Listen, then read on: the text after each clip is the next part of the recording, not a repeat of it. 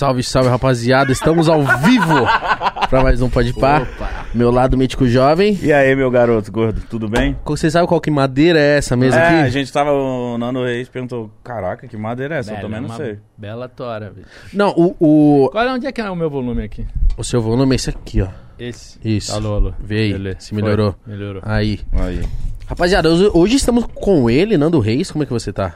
Eu tô bem, e você? Tô ótimo, né? Ainda Então, mais que você Eu tô vem. bem pra caralho, velho. Feliz demais de estar aqui. E a gente tá a demais gente também. que tá feliz demais. Não, velho, sério. Moral minha, se vocês me chamarem. Pronto. Pagou de muito humildade. Ó, mas agora. é sério, o cara que trouxe essa, essa mesa, ele falou assim: essa madeira aí, o pessoal pega do fundo do mar. Aí eu não sei se ele me zoou ou se ele falou verdade, mas ele falou convicto. Pô, mas velho. Quem que fez esse furo aqui, cara? Vou te passar o contato. O pessoal Não. do Mato Grosso. Daqui aí deu. é, O, o logo tá legal, mas não devia ter feito na tora. Olha, isso aqui é muito valioso. Isso aqui é. Tá bonito pra A gente, caralho. a gente sabe. É caro. Foi quanto? Foi uns seis contos essa Foi. 7 mil reais. É bem caro. Mano, muito caro. E por que que ela fica na- debaixo do mar? Meu, aí eu não sei também, né, cara? Não sei. Eu acho que é Miguel. Não tem como ah, um, ficar debaixo da água isso aqui. Mítico, Enfim. Enfim. não duvida. que bom que você tá bem, que você veio. Eu pensei que falei, mano, vai- o homem vai vir mesmo, viu? É, Ah, quando, vem. quando falaram que você ia vir, a gente ficou, será que ele vem? Ué, velho, vim, claro, tô aqui.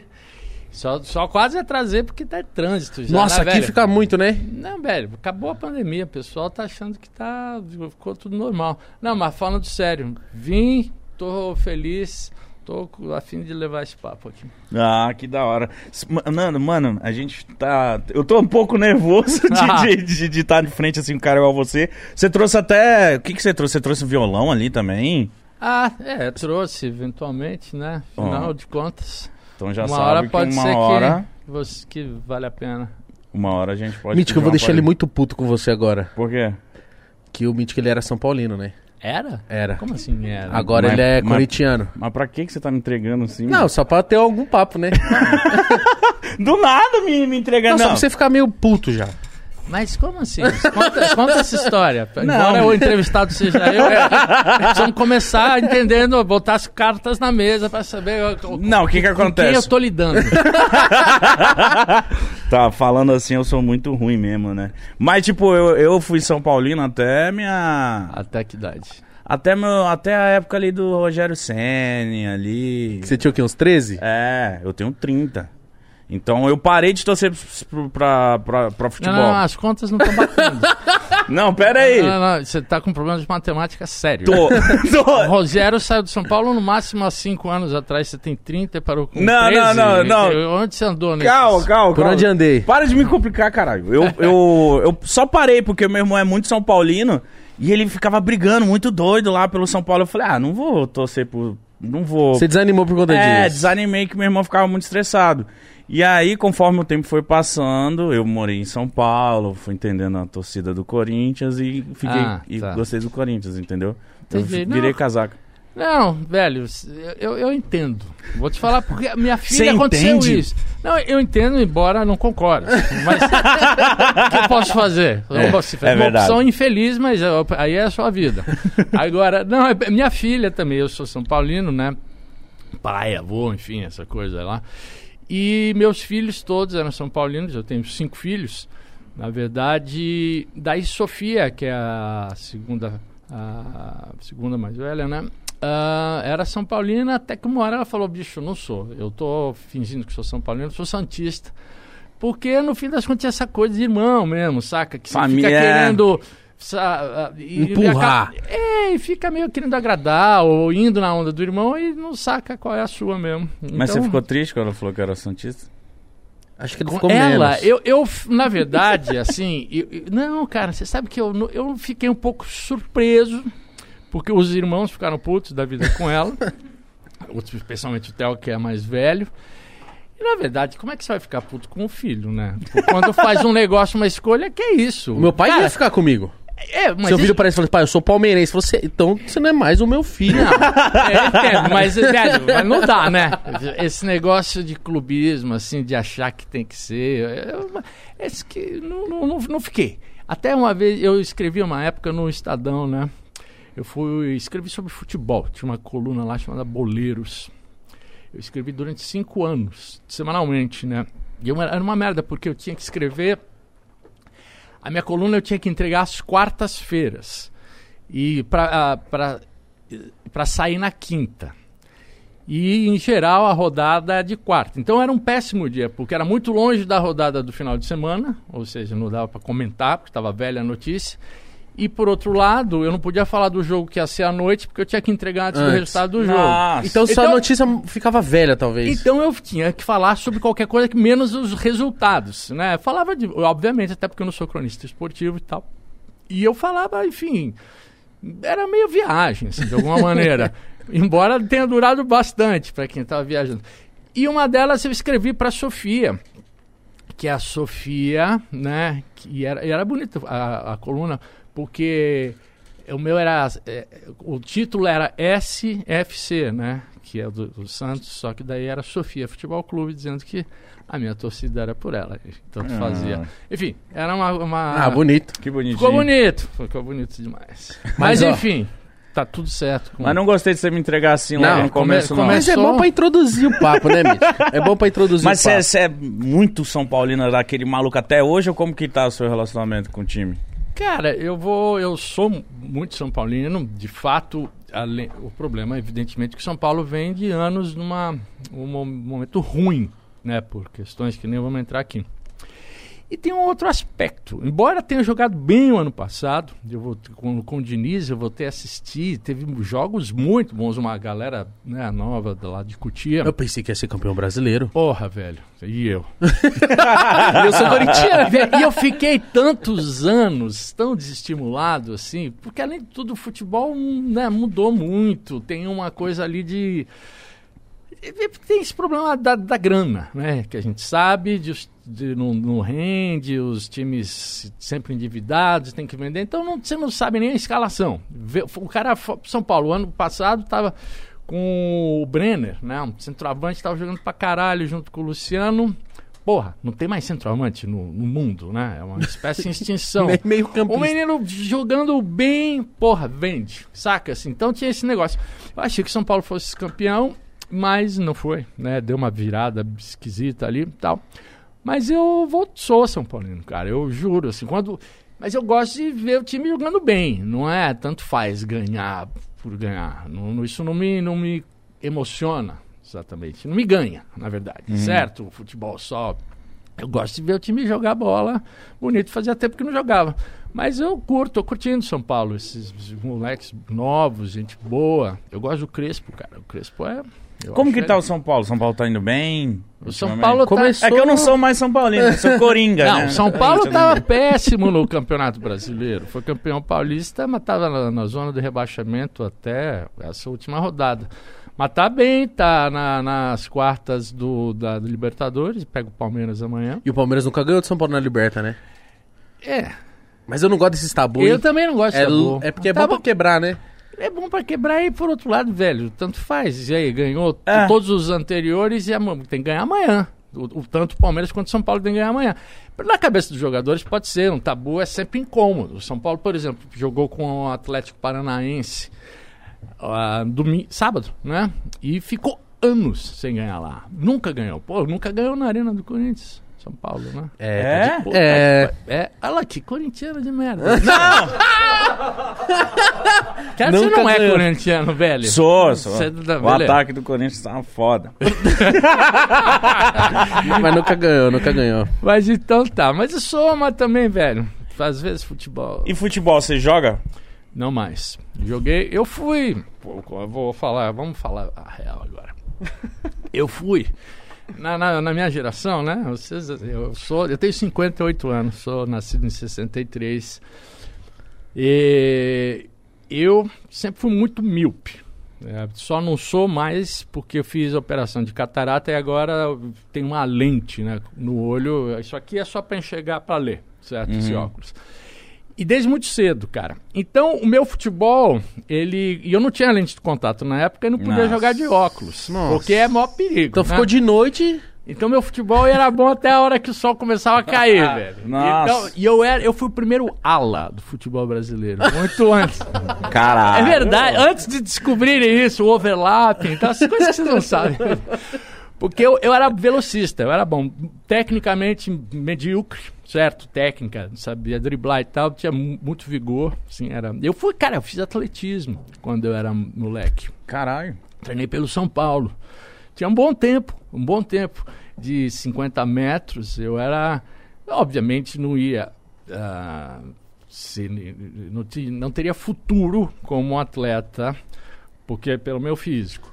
Mas me diverti bem até Não, a- se você não tinha futuro como atleta, eu não sei o que eu tô fazendo. Não, arremesso de peso, você viu? Exato. Ali, enfim, esse Sustentar um peso eu já aguento. não, velho, esse, pa- esse papo é bobagem. O cara tá pra fazer tudo.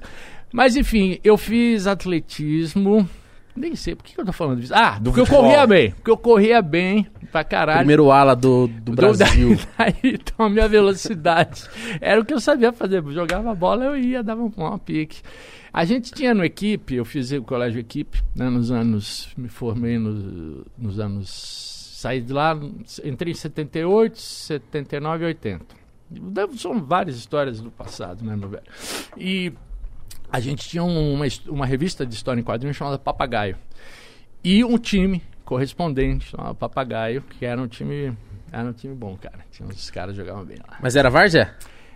Era time de colégio, assim, né? Ah. Na circuito escola, assim. Não, não, não. Várzea, vá- a Várzea, Várzea. Não, não. Terrão. Não. É, não, jogava nesses lugares, mas assim, tinha, cara, ali na ponte da Cidade Jardim, lá em Marginal Pinheiros, ali era uma puta várzea, antigamente. Campo de várzea mesmo, assim, saca? Dos anos 70. Muitos. Ah, hoje, hoje é o Parque do Povo lá. E ah, eu cheguei a jogar ainda nos campos de terra lá, mas já tava diminuindo, assim. Mas peraí, tô, até parece que jogava, não. Jogava. É, isso que eu ia te perguntar, se não, não passou nenhum momento na sua cabeça que você poderia ser algum por- profissional ali? então? Não, de jeito nenhum. Eu era grosso. eu era ruim. Mas ele fala assim, por exemplo, como São Paulino, final dos anos 80, começo de 90, tava chato. Era só São Paulo. Não, Não. só dava São Paulo. É, é, só dava São Paulo. Eu sou.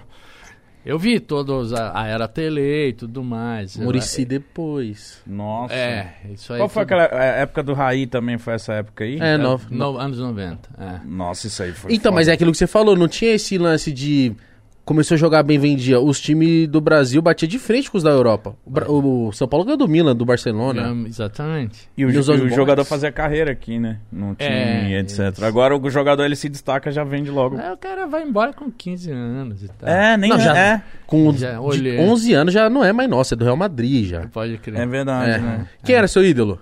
O, o meu primeiro ídolo foi Pablo Forlan, que era um uruguaio, lateral direito.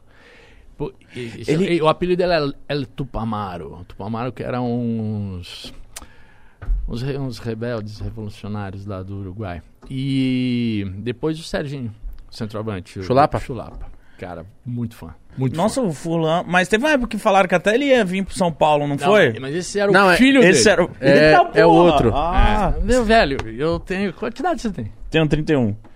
Eu tenho 58. E você? 25. Uh, É o Pô, novinho. pô, vocês são mais novos que o filho do Forlan. Diego, Dio- Diogo de Forlan? Acho que é Diego. Diego, né? Diego Forlan. Mas enfim, e- o Pablo Forlan. Mas ele era meu ídolo, cara, porque ele era cabeludo. E você também era?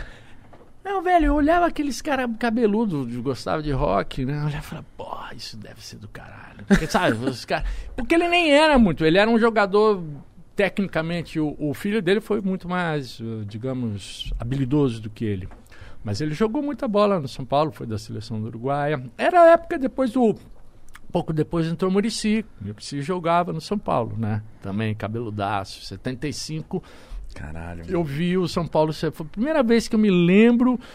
Eu tinha 12 anos, de ir ao estádio e ver o São Paulo ser campeão. Foi campeão contra a Portuguesa. A Murici jogou, Serginho jogava. Murici jogava bem? Jogava bem pra caralho. Falaram que ele era um puta volante. Velho, né, mano? não é não, volante, meio, meia, meia armador. Ele era meia? Camisa Pensei que era 8. volante. Não, camisa 8. Murici camisa 8. Jogava. Jogava, jogava bola, velho. Ele é foda, mano, como técnico também, porque eu não vi ele jogando, mas pelo que falaram, falaram Não, que ele era jogava, monstro, mano. Jogava, jogava muita bola. Falaram que ele era cara. monstro. É, mas ele deve ter ficado puto então, porque o Serginho foi pro Santos e meio que ele faz uma carreira melhor no Santos, né? Serginho? É. Você tá maluco? Jogou mais no São Paulo? Eu só me. Eu só, quando eu, eu- embora o Serginho seja Santista, agora lá da diretoria. Acho que é mais tá- identificação, então. Cara, é porque ele. Ele. Não, eu acho que o auge dele foi no São Paulo. Ele é o artilheiro, o maior artilheiro da história de São Paulo, ainda. Ainda? E vai ser, acho que muito tempo, cara. E foi pra seleção pelo São Paulo e tal. Depois ele foi pro Santos porque acho que ele. Era o Queria time- realizar- time do coração dele, né? Imagina jogar pelo time do seu coração. O Mítico não sabe ainda, né, o seu. É. Mas ele... que jogar Corinthians- com aquela camisa meia meia. Mas Não, e aí? Tipo, Fala. nesse tempo que você era atleta, você já, a música já, já fazia parte da sua vida? Então, vamos lá. Sim, fazia, sempre fez. Porque, cara, eu sou. Então vamos lá. Eu sou o quarto de cinco filhos, né? Minha mãe, Cecília, meu pai, José Carlos, meu pai era engenheiro, minha mãe to- tocava violão. Então, desde pequeno tinha instrumento lá em casa, eu ganhei um violão logo cedo da minha avó e tal. Tinha irmãos mais velhos, todo mundo comprava disco, ia em show, minha família. Então, assim, tinha um ambiente musical, não profissional, mas assim, uma Todo mundo curtição. gostava. Curtição mesmo. E eu comecei a tocar muito cedo, um, um puta amor pela música, assim, um paixão mesmo. Ia, vi shows, cara, pequenos shows incríveis nos anos 70, Caetano, Gil Gal, assim, shows memoráveis, fizeram a minha cabeça, assim, cara. Falava, cara, é isso que eu quero ser. E mas nunca imaginei que de fato fosse me tornar, me profissionalizar. E curiosamente, nessa época, quando eu estou falando com 13 anos, quando eu comecei a fazer atletismo, eu treinava terça e quinta, era na federação lá no Ibirapuera, e sábado e domingo pelo São Paulo. Eu corri pelo São Paulo. E era ma- maravilhoso, cara, porque os treinos eram no estádio do Morumbi. Ah, na raia, né? É ali. E coincidia muitas vezes dos jogadores, não tinha CT. Naquela época Eles treinavam no Morumbi? Treinavam no Morumbi, velho. Ah, caralho. velho, olha só, e eu era, tinha um puta cabelo ruivo, grande assim. E nessa época já tinha o Falcão, né? E o São Paulo tinha um, um- aí sim um volante que foi jogou na- pela seleção, o Chicão. Chicão. E eu lembro de eu ficava ali correndo e ele me chamava de Falcão. E aí, Falcão? Porque eu era magrelo, ruivo.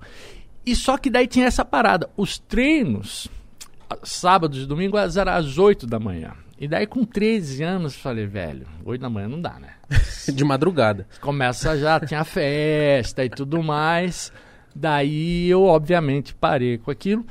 Mas a música mesmo, cara, quando.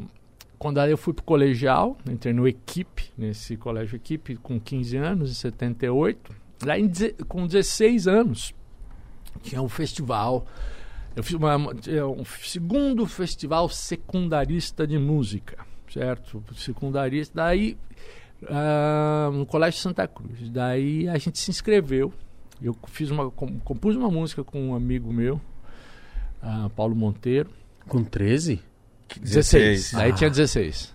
16. Fala, Mano, Não, não, não. É, né? que 16. disposição. Daí a gente entrou lá, né? Botamos, mandamos uma fitinha. Passamos na eliminatória, beleza, estão. E, velho, ganhamos o festival. Foi uma coisa mais incrível. Com essa música? Com essa música, Pomar.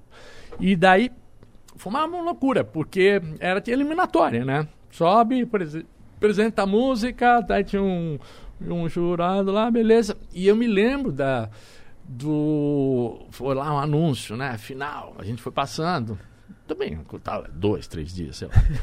Daí o cara, terceiro lugar, bah, segundo lugar, pá, primeiro lugar, os Camarões, que era o nome da minha banda. Omar! Velho, porra, daí, e sei lá, eu não me lembro bem, cara, se tinha 50, 200 pessoas, não sei. Só sei que a gente subiu no palco e uma- as pessoas cantavam a música, saca? Então foi assim, muito impactante, assim, muito emocionante. Com 16 anos, ganhar um festival que era o primeiro em dinheiro. Com aquela grana a gente comprou dois amplificadores que os Titãs usavam no começo da carreira. caralho. Dois Giannines, os baguinhos, enfim. E aí a gente pegou até uma moral, né? Assim, a banda os- fazia show em circuito eh, escolar, tocamos em um barzinho, assim, daí tinha que tocar repertório, tirar coisa e tudo mais. Mas daí hum, teve uma treta ali com a banda, ela se desfez. E os Titãs veio um pouco depois. Um pouco depois. Mas aí você seguiu sozinho ali, tipo, acabou a banda, mas você quando falou, mano, é isso Sim, que eu quero. eu- é, é, é isso que eu quero, mais ou menos. É, é, assim, cara, é muito diferente o, o, o ambiente, quer dizer, como dizer assim, nos anos 80, daí já estamos falando de anos 80, não, ti- é, é- é, não dá para se comparar com o, o- o mercado musical hoje. A- a- como é que, hoje é muito mais fácil. Naquela época não tinha muito essa. Tinha um pouco de. Achava que tinha que fazer faculdade, se formar. E por outro lado, eu gostava de rock, de música popular brasileira. Então não tinha faculdade para isso, saca? Não tinha. Eu não podia fazer regência na USP. Não era muito. Eu nunca, nunca soube ler partitura. Não tenho educação formal. Eu tenho educação sei tocar de ouvido. Obviamente estudei pra caralho, toquei muito, tive professores e tudo mais. Então, assim, eu tinha um desejo, mas eu não tinha muito um caminho, assim. Como é que você vira músico, saca? Assim, Nossa, com verdade, né? Naquela época, né? é, velho, daí tinha, tive, tinha tido essa banda né, do colegial. É, nesse, né, nessa escola, no colégio equipe, eu conheci vários dos membros dos Titãs que estudavam comigo. Eu, eu sempre fui mais novo da banda, né? Sempre fui. Eu sou o mais novo da banda, ninguém mudou de Sempre Dessa banda eu era o mais novo. Então tinha o Branco Marcelo acima de mim, Paulo e Arnaldo já não estudavam mais, estavam no cursinho, enfim. Ah, daí a gente, todo mundo tocava, tocava violão, lá tinha uma puta, tinha uma coisa muito incrível no equipe, velho, porque o Serginho Groisman, que hoje apresentou Altas Horas, ele tinha um centro cultural, ele dirigia o centro cu- cultural da equipe, onde tinha uns shows incríveis, cara. Todo fim de semana tinha shows num, na quadra. Cara, show que a gente viu Clementina, Cartola, Luiz Melodia, Caetano, Gil, ah, Alceu, João Bosco, cara, todo mundo. E era. Então era assim. E a gente, que era amigos, eh, estudantes, que faz, vendíamos os ingressos e tal, era uma coisa nada próximo disso que virou show business, saca? Era um negócio de outra. E com essa turma, essa, esse ambiente musical, todo mundo tocava. Daí os titãs, na verdade, esses nossos, nós amigos, resolvemos montar um negócio que foi um projeto chamado A, a Idade da Pedra Jovem. Que é sensacional. A Biblioteca Mário de Andrade, aí no centro de São Paulo, às quartas-feiras, ao meio-dia, eles têm, tinham um teatro que tinha equipamento de som e luz. E você abria, se puder, desculpe, ma- mandar um, a sua fitinha, ele, se você a- a- era, fosse aprovado, eles cediam o teatro e você poderia gravar uma fita, certo? Com aquilo. Tinha um equipamento mais profissional de gravação e tudo mais. Daí a gente montou esse negócio gigante, que era a Idade da Pedra Jovem, que era um projeto, velho. Projeto não, era uma saga. Tinha um personagem, é meio parecido com. Era um personagem chamado Johnny Crystal, que era um cara que jogou a pinball. e a partir. Isso era uma ideia do Ciro Pessoa, que faleceu ano passado. E. Enfim, um monte, monte de músicos, e no meio dessa longa história desse projeto tinha uma parte que ah, os, os que nem, não eram músicos exatamente profissionais, né, ou que tocavam bem, iam e fa- eram os Titãs do Iê. E nesse período eu, eu fui baterista no primeiro show dos Titãs. E a gente terminou o projeto, gravamos, fomos ver a fita, falou, pô, tudo uma merda, mas o negócio dos Titãs é legal. Daí Ah, a é? gente, é, daí a gente ah, ficou esse núcleo, começamos a ensaiar, E você ainda é baterista? não. Porque daí na hora que a gente sacou que a coisa queríamos, ah, enfim, seguir adiante, eu falei, não dá, eu sou muito ruim. eu, eu, eu, cara, não tinha, não tinha batera. Pra você ter uma ideia, eu ensaiava com caixa de papelão. Mano. não tinha. Eu, quando eu era muito pequeno, também, sei lá, sei lá, 8, 9 anos, eu tive aula de bateria com uma, uma, uma senhora que morava perto de casa. Era, era incrível, a professora Arlete. Ela dava aula, velho, pra criança, sabe assim? E era um, um sistema muito lúdico e muito interessante, mas era a educação formal. Você sabia as, as notas, partitura e tudo mais. E lá tinha uma salinha, assim, no fundo da casa dela, que tinha um monte de instrumento. E daí, criança, né? Curiosa. Coisa com ritmo e tal. Quero bateria. Aprendi bateria. Então, eu achava que eu tinha alguma noção de tocar, mas na hora que a gente, voltando aos Titãs, daí acho, fomos, vamos, não, vamos fazer um negócio sério, montar uma banda, ensaio e tudo mais. Falei, então tá, chama- vamos chamar outra outro baterista. Aí coincidiu eu tá, eu tava fazendo, eu, enfim, como eu não ia ser músico, não fazer faculdade de música, eu resolvi prestar para matemática. Nossa. Mas você tinha uma predisposição? Não, velho, olha só. Meu Deus. Arroba... Olha a cagada, bicho. Porque eu, justamente, tava, tinha, tá nessa. Você vai fazer vestibular, vai fazer o quê, meu? Caralho, vai fazer o quê? Não, não Vou sou. virar um arquiteto, um doutor. E daí eu falei, puta, tava um dia em Ubatuba, eu tinha uma casa lá no Lázaro, tinha fumado um beck, assim, andando, na- voltando na praia. Daí eu olhei o mar, assim, cara. Daí eu tive uma, uma, uma viagem, assim, que eu olhei e falei, porra, como é que será? Deve ter uma equação matemática que explique o movimento das ondas, né? E que deve ter mesmo. Deve ter. Mas não na matemática, na física. né? Daí eu olhei e falei, velho, vou fazer matemática. Porque eu era mau aluno em matemática. E daí eu Boa. falei, Vou me provar. É, ué. não, vou aprender matemática. Ó, sou um cara muito sem noção. Achar que Muito. vai aprender matemática na Na faculdade. mano. faculdade ainda. Não, não Eu- é sem noção, brisado. Brisado. Extremamente É, isso aí, brisado. brisado. Ventos, né, vaporosos, quentes, Que brisa, hein? tropicais. Velho, e ó, pra você ter uma ideia da brisa, eu eh, terminei o colegial no, no em 1980. Daí ah, fui fazer o FUVEST, né, pra USP e tal. Pri- Passei primeira fase, passei, puta, nota boa e tal. Segunda fase são provas, né? E só que como eu estava fazendo exatas, eu tinha que tirar tinha uma nota mínima em matemática. Daí beleza, fiz as, as provas todas.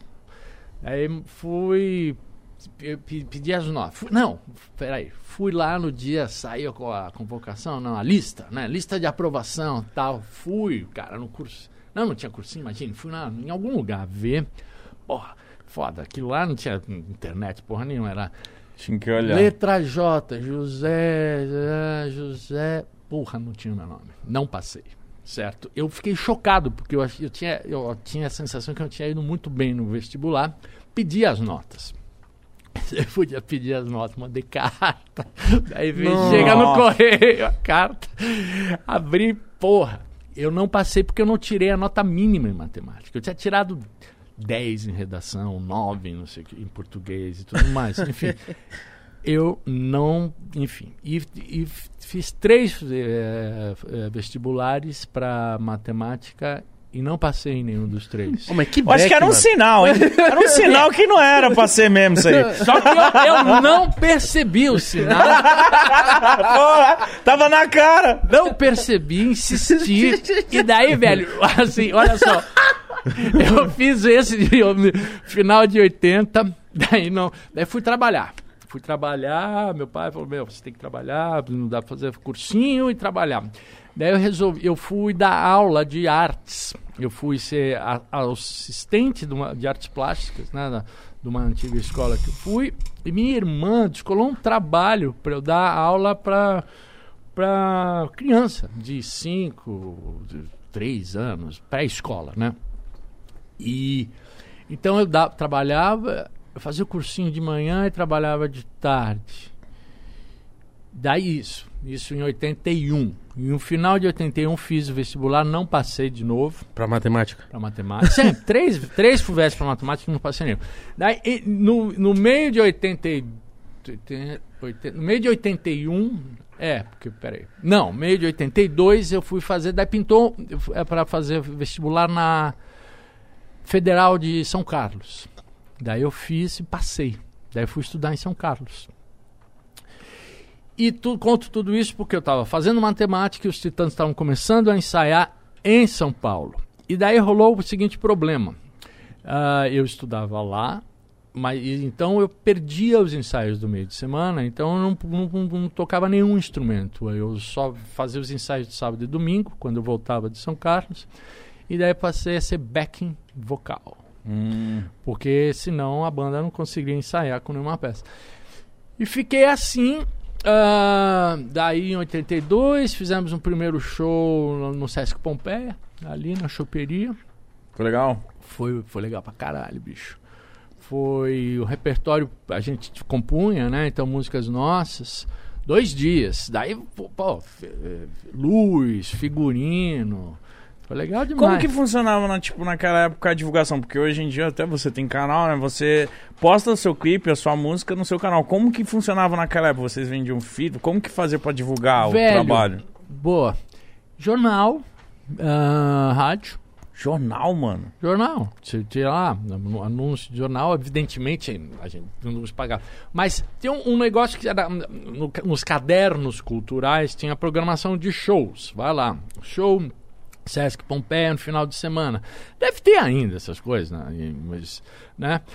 Ah, será? Deve Não ter. ó. sei, velho. Deve ter, tem, né? Que nem tem no cinema. Cinema tem no jornal. Tinha shows, saca? Tinha algumas revistas. E a própria, a- o Sesc Pompeia, sim, tinha a sua programação e eles faziam a sua divulgação. Filipeta, saca? Ah, era assim. Imprimia um negócio e aí alguém ficava distribuindo. entregando. velho. E fazer programa de rádio, sei lá, eu não me lembro. Só sei que Tinha que se virar mais do que hoje.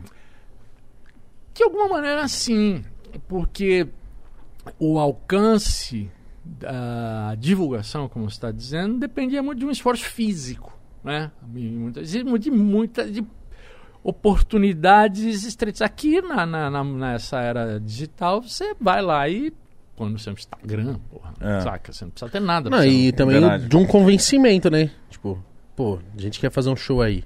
E pro cara topar, É, você é novo, mano, tá é. começando. Não, pra- vem cá. Até tinha. Isso até topa, porque tem casas, havia. Né? E deve ter lugares que é para justamente para uma rapaziada que tá começando, abrem as portas, incentivo e tudo mais. É uma galera. A questão é: quem vai? Quem vai assistir? Né? É, então, cara, eu me lembro. E eu não sei como. Tinham, foram duas noites. 15 e 16 de outubro de 1982. né, Marcou, mano. Porra, você acha que você vai esquecer um negócio desse? Eu esqueceria. Não, É verdade. nada, Não velho. esquece. O Você primeiro, não esquece, cara. Eu não esqueci que foi um Beck que fez ele fazer três anos de Fuvest. Ó, esqueci, né? e daí, meu velho? Fomos lá e foi. Eu me lembro, cara, do show. Foi obviamente. foda. Como que foi a ansiedade? Foi legal, foi muita emoção. Foi muita emoção. Eu me lembro bem da assim ali no antes do show, uma garrafinha de Domec ajuda. Um Domequinho dava, deu aquele. Porque era muito, né, porra, subir num palco, de um show ensaiado, cara, saca? Não era. Quer dizer, ah, quando eu fiz lá na- na- no festival também foi super emocionante. É, é, Vou te falar uma coisa com toda sinceridade. Sempre é. Sabia? Eu fiz ontem uma live, cara, que foi lá no em Niterói com a banda. Velho, eu faço em média, pelo menos nos, nos últimos, descontando evidentemente o ano passado, da pandemia, 100 shows por ano. Nossa É senhora. 100 shows por ano, certo? E ontem foi o primeiro show que eu fiz. Nossa, então eu tava ansioso também. É, claro, estava ansioso, estava assim, foi muita emoção, sabe? Reunir a banda, cara, a equipe. Porra, os caras que eu via todo fim de semana, bicho. e que eu sei que estão fodidos, Uhum. sabe? O negócio pesou brabo, assim, né? Então, mas independentemente disso, eh, subir no palco é uma responsa, é uma emoção. É óbvio que com 40 anos de estrada, fazendo show sempre, você tem a manha, se desenvolve. É minha profissão, certo? Quando tô, não vou comparar com o que era quando eu tinha 16 ou quando eu estreiei com a minha banda pela primeira vez. Ali isso é um negócio completamente desconhecido. Mas um show, por mais que você ensaie, que prepare, a, a- a graça, a força dele é o mistério daquilo que vai rolar.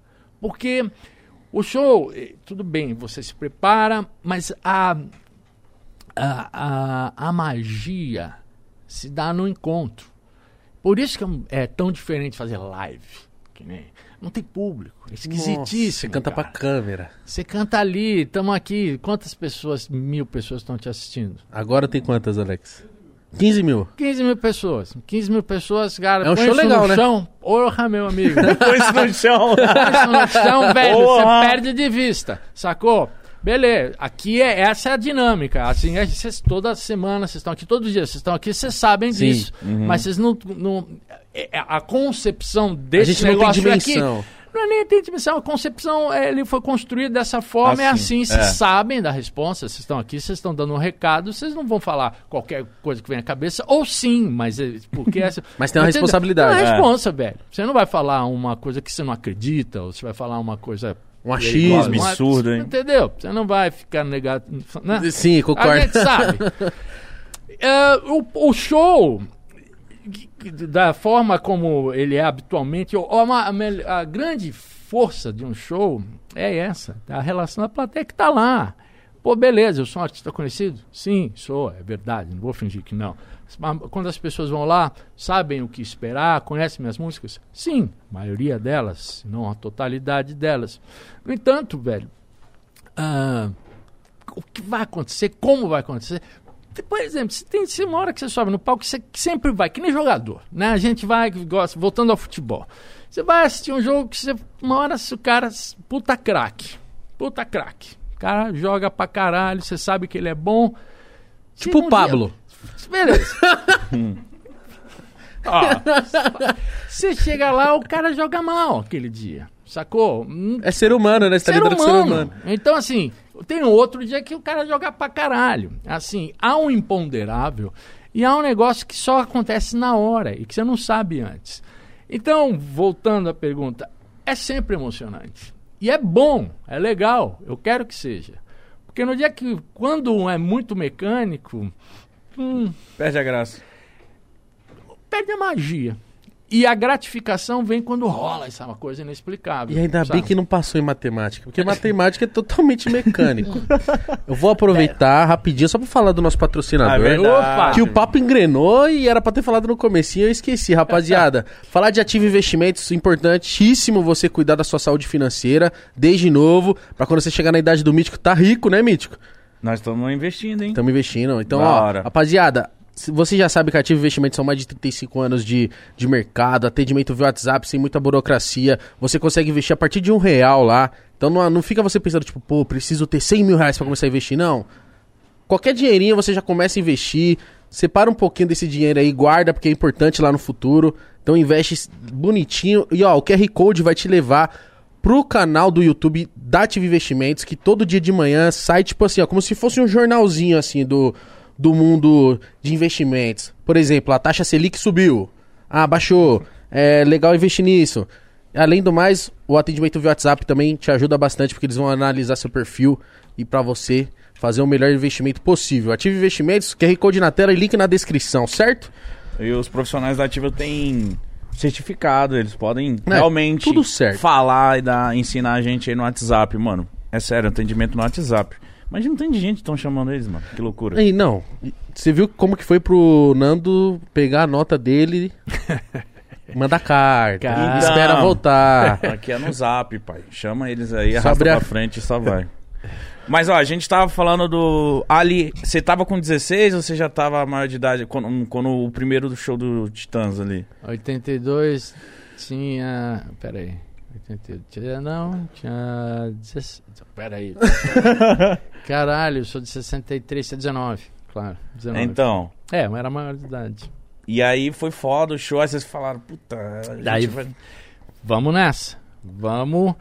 E. Só que tinha um negócio, cara. A gente era. A gente ensaiava todo dia. Até eu, eu não, né?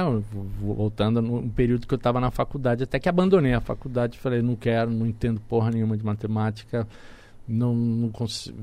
Eu falei, eu cheguei meu pai e minha mãe, eu falei, vou abandonar a faculdade. Pai, mãe, Meu Deus. Esse é um baque, né? Daí minha mãe chorou, eu chorei, meu pai ficou puto, preocupado, mas você vai ser músico? Eu Falei, é, eu vou ser músico e tal. Daí eu tinha, puta, cara, eu tava em São Carlos, eu tinha, a minha avó tinha me dado um dinheiro pra fazer uma poupança.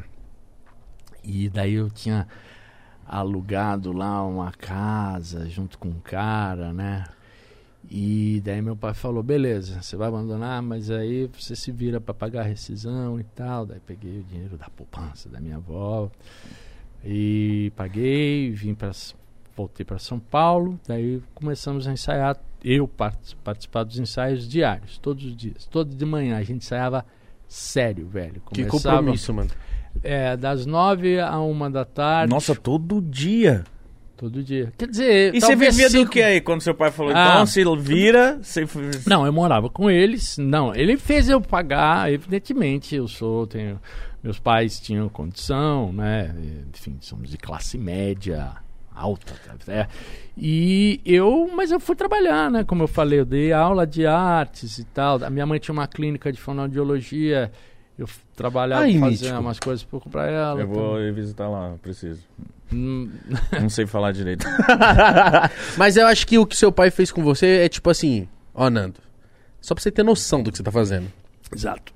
Pô, imagina naquela época, hein? se hoje em dia já complicaram, a gente conversa com vários MCs, vários cantores que recentemente falaram isso para os pais e, e os pais já ficam assim, imagina naquela época também, né? É, meu- meus pais ficaram. Eu fiquei assustado, né? Eu falei, caralho. Naquele tempo era o seguinte: você faz uma faculdade, tira um diploma e arruma um, um emprego, né? De matemática, você é professor, sei lá o quê. Daí, músico era meio assim, na raça, né? Vamos ver o que, que rola.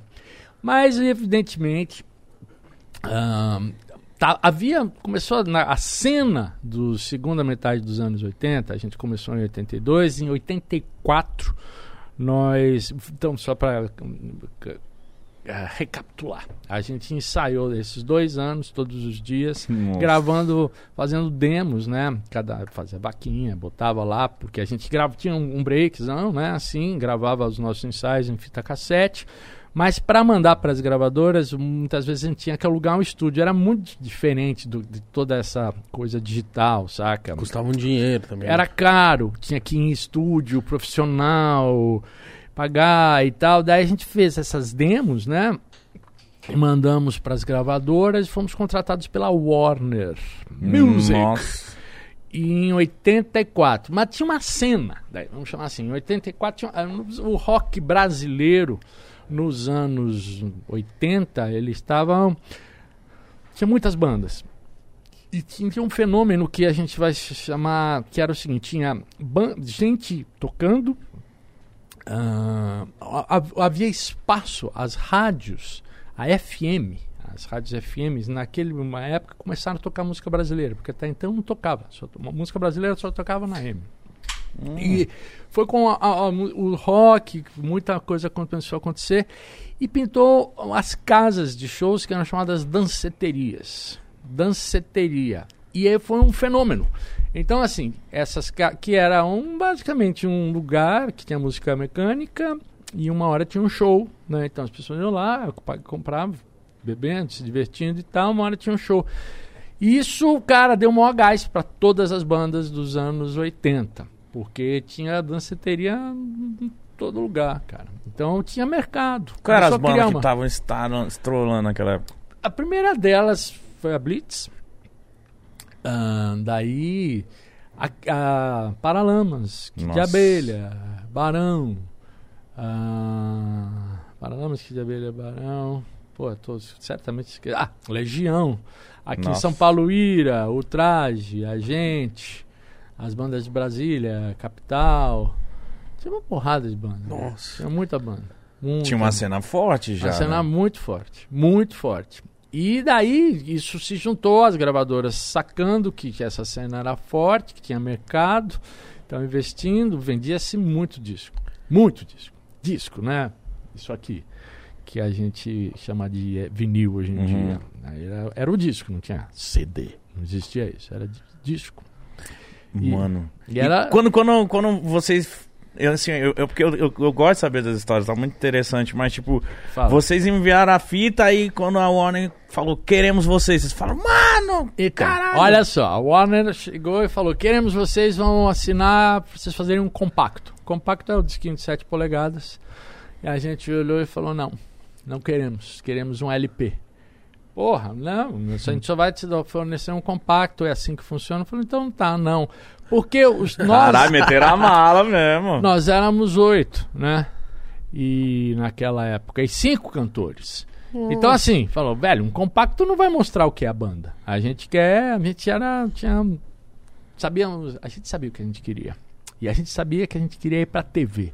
Porque naquela época também tinha isso tudo que eu tô falando, e os programas de auditório, vamos chamar assim, que eram os programas de TV populares, saca?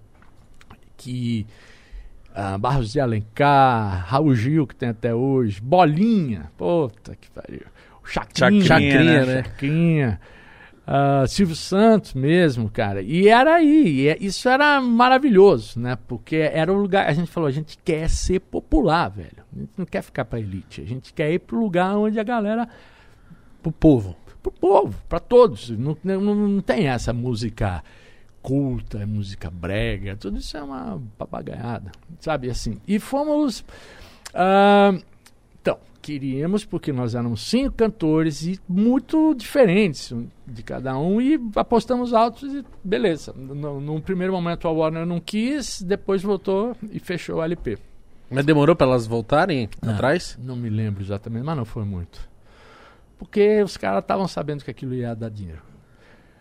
Mas não foi assim fácil, né? Tá. Porque a gente gravou, então, nosso primeiro disco em 84, chamado Titãs, e naquele, daquele disco estourou uma música imediatamente, que foi Sonífera Ilha. Nossa. Nossa. Estourou, velho. Mas do primeiro. Primeiro, Que primeira música, primeiro disco, pimba, foi lá e, velho, estouro mesmo. É composição sua essa? Não, não, essa não é minha, não. São cinco compositores, eu não- só, só toco baixo nela.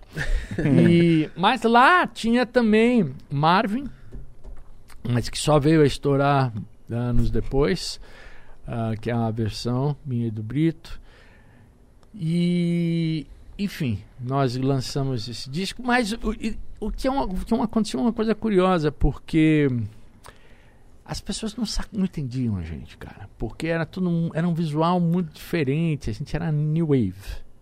New Wave, vocês não devem ter a Não menor é. ideia. Wave é um. Cara, eu, eu- eu não consigo dizer que é um gênero musical. Mas era entendido como um tipo de música que obviamente está relacionada com o rock, né? É, mas ela, é, é, vamos dizer, é uma coisa mais, uma estética assim, muito roupa colorida, Entendi. assim, os Mas caras- diferente. Os cabelos diferentes, cabelo as roupas diferente, diferentes. os- o- o- o- alguns, muitos dos titãs pintavam, tinha maquiagem e tal, assim.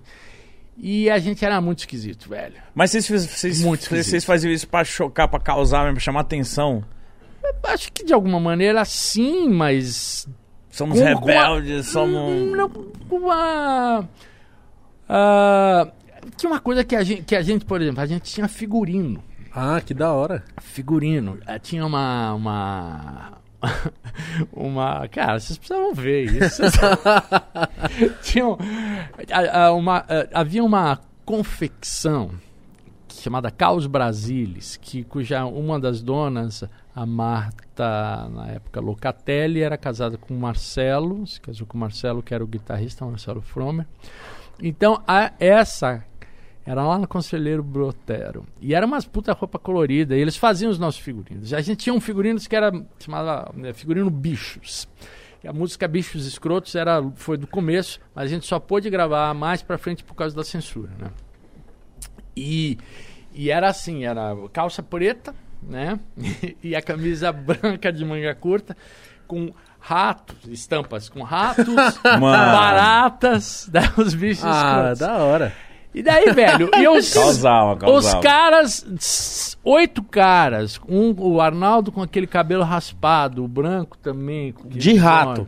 Com, cantando sonífera ele no programa de auditório com as, as chacretes andando. É muito, é muito estranho. Então, assim, a gente causava um impacto, mas assim, ninguém sacava muito bem. E como era muita gente, muitos cantores, não tinha uma figura central, ninguém era o bonitinho, saca? Assim, ah, o, Paulo Ricardo, sabe? Ah, assim? entendi. sacou? E a gente era, cara, era meio chocante, ahn, não exatamente por intenção, ah, mas tem uma história boa, tem uma história boa. A gente foi fazer no Circo Voador do Rio de Janeiro, isso antes de gravar o primeiro disco, né? E foi a primeira vez que a gente foi tocar no Rio de Janeiro. Eu lembro que a gente pegamos um busão, daí fomos, ficamos no- hospedados na Lapa. Lapa era só tinha era puteiro que, sim, que tinha. Coisa Zona boa. Meretrício, lá um lugar completamente diferente do que é a Lapa hoje em dia, era bem decadente, porque o circo era ali perto, né? E os caras não tinha zero dinheiro, vocês vêm aqui, a gente paga a pensão, vocês ficam aí, tocam e tudo mais. Só que os caras, os contratantes fizeram uma cagada absurda, porque nos contrataram para tocar numa noite heavy metal. Nossa. Eu não sei qual foi o, o critério. Então nós fomos e os paulistas que- maquiados de roupa colorida. E o público Ah, tinha, tinha uma coisa meio andrógena. Não, o rato não tinha ainda. Era roupa colorida. meio andrógena, assim, cantando sonífera, ilha com coreografia. Velho, a gente tomou uma puta, vai. Sério? Mas assim, uma puta, vai. Mano. Assim, tipo. "Uh, fora! Assim, f- tipo, beleza. e A gente não arregava. Tá bom, vamos lá. Esse é o nosso som. Foda-se vocês. Tá. E vocês continuaram Pô, cantando? claro! E, Caralho. mas foi engraçado porque nesse dia o Cazuza tava no backstage junto com o Ezequiel Neves. Caralho, que foda. E daí a gente. Foi a primeira vez que eu vi o Cazuza e tudo mais. Mas tomamos uma vai em São Paulo também. Tomamos uma puta vai em São Paulo, num lugar chamado Radar Tantan. Mas daí tinha mais gente ainda. Sei lá, Puta que pariu. 3 mil pessoas. Vai, velho. Já tomei muita vaia na vida. Mas esse de São Paulo também era heavy metal? Era uma parada... Não, uma- eu não sei o que aconteceu. É porque eu acho que eles achavam a gente esquisito, não entendiam, não sacavam. A gente tinha umas coisas que eram meio brega, assim, no sentido, umas baladas. Ahn, e, e- e- havia, de certa maneira, nessa cena uma coisa meio de. Ah, nós somos cool, saca? A gente sabe. E. Que que vocês- Enfim, é difícil entender. Ah, o porquê. Até porque eu ad- sempre adorei o que eu fazia. Sim. Então achava, fiquei meio. É muito ruim ser vaiado. Certo? Você pode reagir e aquilo te dá um culhão. Você vai lá, beleza. É, Foda-se, saca? Mas assim, mas não é bom. Não é Nossa, deve ser Você muito não vai por ruim. um. é, E, e já. É, não é bom. A vontade de pegar que a gente tava atacar nele. Ah, se fuder! Deve É, ser foda, É mano. o que eu tava pensando aqui. Imagina eu, Mítico. Você chega assim, ó. Desse meu estilinho aqui, Bem pimpão. pimposo. Hum. E eu vou mandar. Segundo sol. Eu? Esse cara fala assim: Esse gordão é louco. Maconheiro. Sim. Se O pessoal não pegava mal com vocês assim? De tipo, mas esse cara tá brisado fazendo música. Sim, é. Sim. Mas vocês tinham as inspirações? Como que foi ali o Titã? Já, já existia várias bandas nessa pegada ou vocês Ah, vieram diferentes demais, assim? né? Não, eu acho que tudo tem i- i- de- influências, sim. Esse movimento New Wave, por exemplo, não é uma coisa que a gente inventou. Era, digamos, mas, por outro lado, é, tudo é meio. um- uma cena não se, se faz de uma, um somatório de, de, de influências, de referências. Está todo mundo vivendo a mesma coisa. De alguma maneira, ah, os códigos. Por exemplo, é, há- nessa, digamos, ah, simplicidade. O que eu chamo de New Wave é uma música har- harmonicamente meio elementar, certo? Que de alguma maneira dialoga com o punk rock, tinha a ver, ah, até mesmo com. S- são coisas. Como é que eu vou te dizer? É difícil ah, teorizar sobre isso. Mas eu acho que o, o fenômeno, o que fazia os titãs mais estranhos Estranho, né? era, engraçado. era, era isso, era, era a nossa.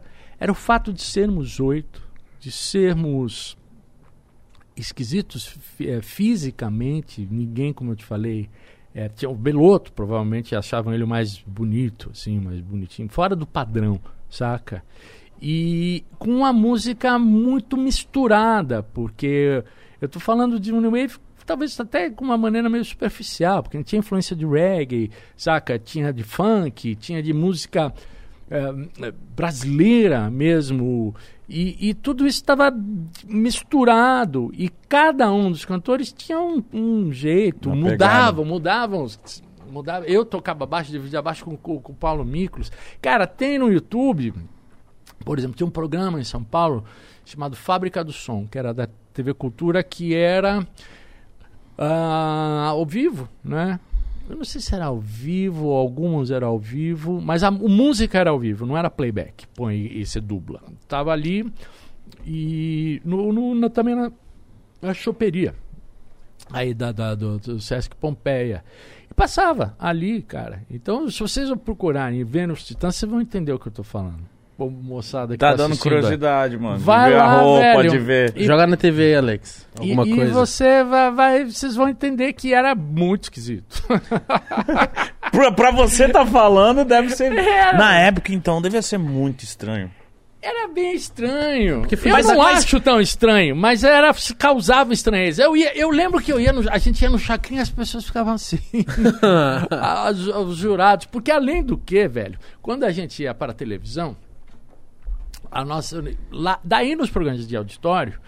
Era playback, ou seja, a música pega do disco, põe ali, a pessoa vai lá e dubla. Tanto que não tem nada, nenhum instrumento Conectado. ligado. A bateria tá com uma caixinha, só a caixa e tal, o baterista de pé, não- nada, na- nada desse som. E a gente falou, pô, saco fazer playback, a gente quer alguma coisa ao vivo, o que, que nós fizemos? A gente resolveu fazer uma coreografias. Então, a, co- a coreografia do, do Sonífera Ilha tem uma, uma dancinha. Então, assim, primeira música, primeira a ve- aparição com vocês, os titãs do Iê Iê. Pá, a gente chamava, no começo era Titãs do Iê. Aí entravam oito caras, completamente esquisitos, cantando aquela música esquisitíssima Não, com os imagem. cabelos mais estranhos e d- dançando uma coisa assim, certo? Que nem os menudos. assim. É que vocês são muito jovens. Não, mas os menudos, minha mãe. Ela, minha mãe era muito fã, então eu assisti É, eu bastante. assisti bastante. Não, não, a gente não Depois, tinha né? nada a ver com os menudos, mas os menudos dançavam, né? Faziam coreografias. Não se reprima. Não se reprima. Mano, mas eu, depois. mas eu imagino que isso foi também uma, uma coisa que ajudou os titãs. Vocês serem estranhos. É, Ou, tipo, Eu- eu- diferente, né? eu acho que. Não sei te dizer. Me desculpa, porque.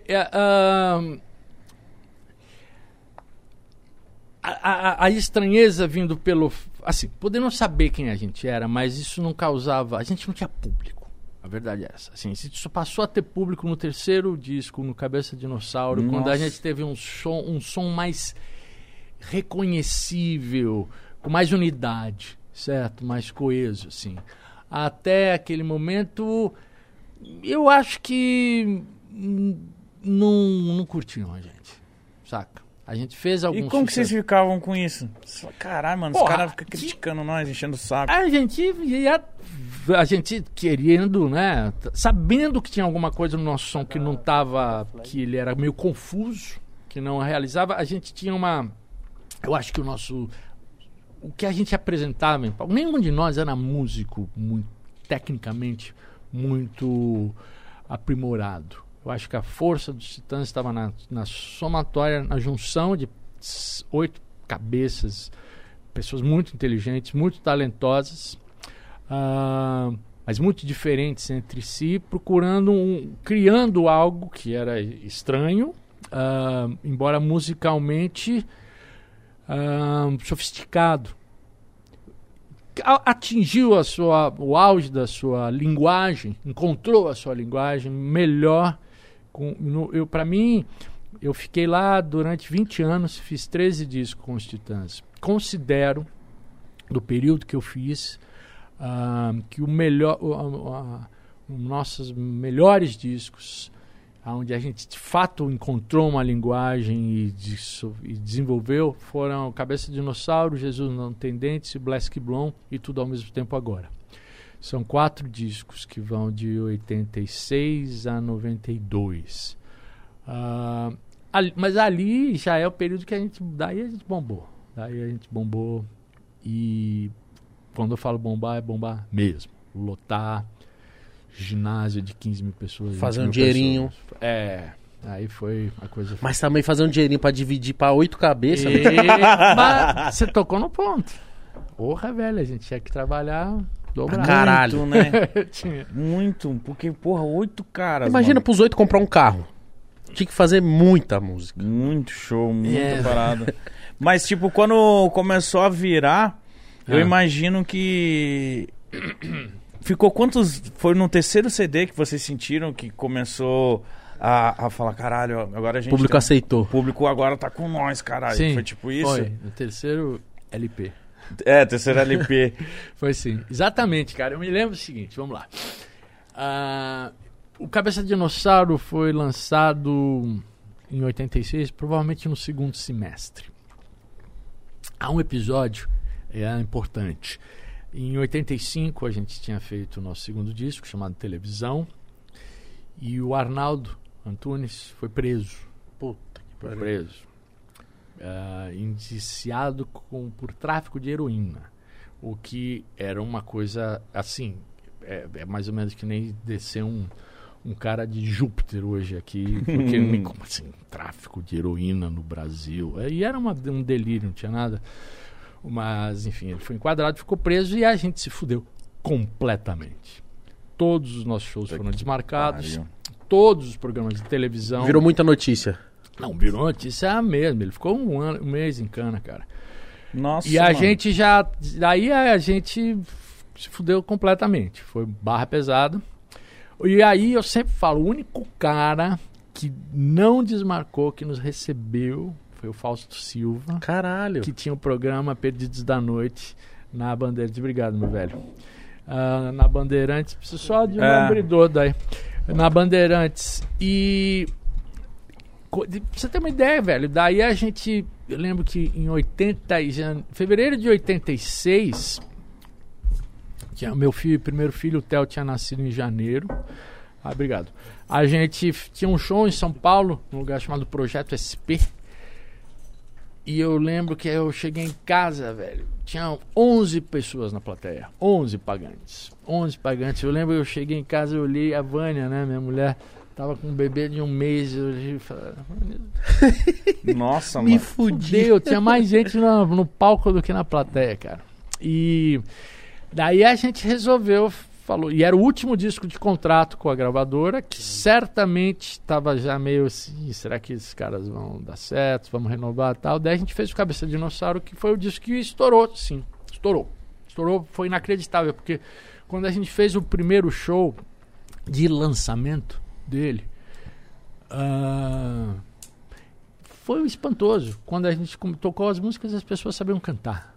O disco tinha saído, sei lá, há poucos dias. Eu não sei como Nossa. aquilo aconteceu. Foi meio maluco. A gente ficou muito surpreso. Mas tava tocando já na rádio. Cara, não, porque nas rádios tocavam uma música. O disco saiu, velho. Tinha música, por exemplo, Bichos Escrotos não era censurado. Não podia tocar na rádio. A rádio, a, a, a, a U, U, que era a primeira música, que aliás tocou, cara. Um DJ maluco tocou na Olimpíada de Tóquio. Um dia tinha um, um, um, um- tinha um jogo de vôlei.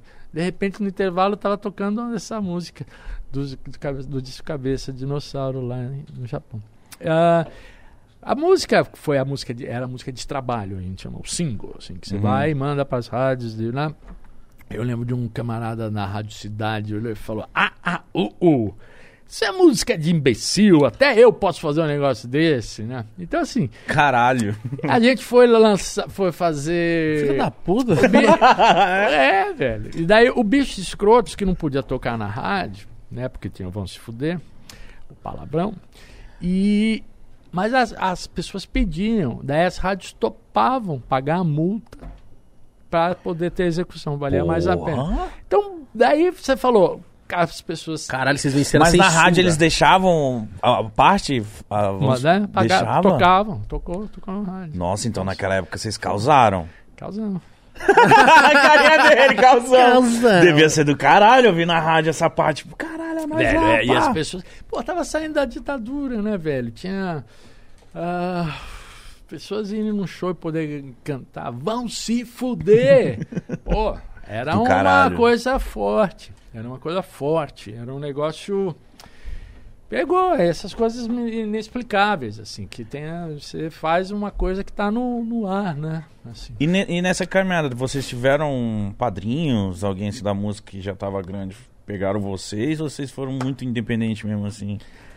Não acho que a gente tenha sido apadrinhado. Eu acho que havia sempre um, um, um clima de. Vamos dizer. Eu- eu- em parte de companheirismo das bandas, sabe? A gente fez muitos shows aqui em São Paulo.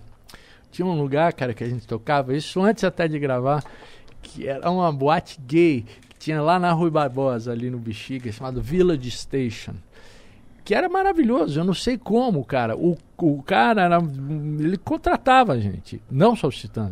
O Traje tocou lá, a Ira tocou lá, várias bandas de, São Paulo tocavam lá. E então assim tinha um- uma porra, todo mundo da mesma idade, meio da, da mesma geração, vendo o negócio da havia um- uma mas quando você fala em apadrinhamento, você pressupõe alguém que já estava É. na frente, Sim. né? Velho, não, eu acho que a gente foi. Não. Foi crescendo junto com a Foi cena em si, né? crescendo e foi adquirindo reconhecimento e as pessoas vendo que a nossa música ah, tinha qualidade, ah, era sofisticada, era tinha po- poeticamente, sabe, ah, criativa e, e bem construída, assim, a gente conquistou bastante eh, respeito, sim. Deram o braço a torcer, finalmente. Mas, ó, uma coisa que eu vou falar aqui, porque você compõe muito, muito. Você é quase um. acho- Você é um integrante oculto do Skank? É, não, não sou um integrante oculto, mas tenho uma parceria boa com o Samuel. E, e mais do que isso, né? Muitas das músicas que nós fizemos fizeram muito sucesso. Muito sucesso. Muito sucesso. Muito. A- é uma partida de futebol que é a, mu- Nossa. a segunda música. A primeira música que eu fiz com ele. Só sabe uma música de futebol, é essa? Cara, essa música É. aí, mano. É. Nossa. E cara, e eu- essa música é engraçado, porque assim, eu. eu Jesus. eu conheci o Samuel ah, na MTV, né? Tinha nos anos 90 um torneio que chamava Rock Go. Nossa, isso era maravilhoso. É. Isso aí era bom demais. E daí fomos jogar o Rock Go. Daí tava o pessoal do Skank, né? Lá. E acabou, teve o torneio. Acho que é periga é, até eles terem ganhado. Não me lembro. A Eu- eu lembro que o ele jogava. eu lembro que o Supla Supla era bem. monstro. Os galera jogava, tinha uma galera que jogava. Supla era monstro. Vocês estão viajando. Ele não jogava bem? Eu sempre vi o Supla jogava bem ali às vezes. Eu não me lembro bem dessa. Não é essa, mas posso não quero estar caluniando meu querido amigo, mas eu, eu não me lembro do Supla jogar. Quem Não, jogava bem? É velho, jogava bem. O Samuel jogava bem. Isso é- Ah, acho que o Tony Garrido jogava bem. Tony Garrido. Tinha um pessoal, do, o Marcelo Fromer jogava bem dos Titãs. Mas daí E você? o- o- no come- não, não. Primeiro ala do nosso Brasil. Primeiro ala, mas era futebol, era campo pequeno. A ala Society, funciona bem no, no- Velho, no começo, o negócio era ir lá e se divertir, velho. Era legal pra caralho. Era uma Reunir competição. todo Depois, mundo, quando né? começou a ficar competição, daí tra trazer boleiro, daí eu- ficou uma merda. Mas assim, vamos lá. Primeiro torneio teve. Acabou, teve uma festa. Depois. Eu acho que isso. E daí eu encontrei o Samuel nessa festa. E naquela época eu tinha uma música minha com a Marisa Monte que chamava Onde Você Mora, que tinha estourado com Cidade Negra. Tava estouradaça no rádio. E tinha a música que, ah, Querer. ah, como é que é? Não te querer. É É provável e impossível te ver e não te querer. É isso. É, e essa música tava do, do Skank veio logo em seguida, estourou. E eu cheguei pro Samuel na festa e falei, pô, né, ele é um pouco mais jovem, mas o Skank, digamos, é de uma outra geração já. Tá. Falei, pô, sua música bacana, de sucesso. Eu, eu vi uma relação, falei, ela o que vai suceder onde você mora. E, e daí eu estava muito interessado em querer ah, compor jovem, né, no maior gás, em querer compor com outras pessoas, conhecer outros compositores, assim, especialmente da minha idade. E propus a ele, e daí falamos, estávamos né, vindo de um torneio de futebol, gostar, tínhamos em comum uma paixão pelo futebol. Falei, vamos fazer uma música sobre futebol? Porra, vamos. E daí, cara, eu escrevi uma letra. Essa é das poucas músicas que primeiro ele foi feita sobre a letra. Porque a maioria delas o Samuel me manda a melodia E você e comprou. eu escrevo a letra. Essa não, eu escrevi a letra, mandei por fax. Nossa. Mandei por fax. Lembro do fax lá em casa e tal. E, cara, daí ele musicou, ele prova- acho que usou tudo, ele fez algumas inversões de, da ordem dos versos e, e gravou, fez aquele arranjo ah, de metais maravilhoso e estourou, né? Nossa. Estourou. Estourou absurdamente. Essa música, pra vocês terem uma ideia, mais tarde, ela foi a música, uma das músicas da Copa de 98. Foi. Nossa. Fatídica Copa de 98. Mas, então fizemos... mas ela, ela é de quando? Qual ano dela? Desculpa. 95? Caralho, ela ficou viva até 98. Mítica, ela é.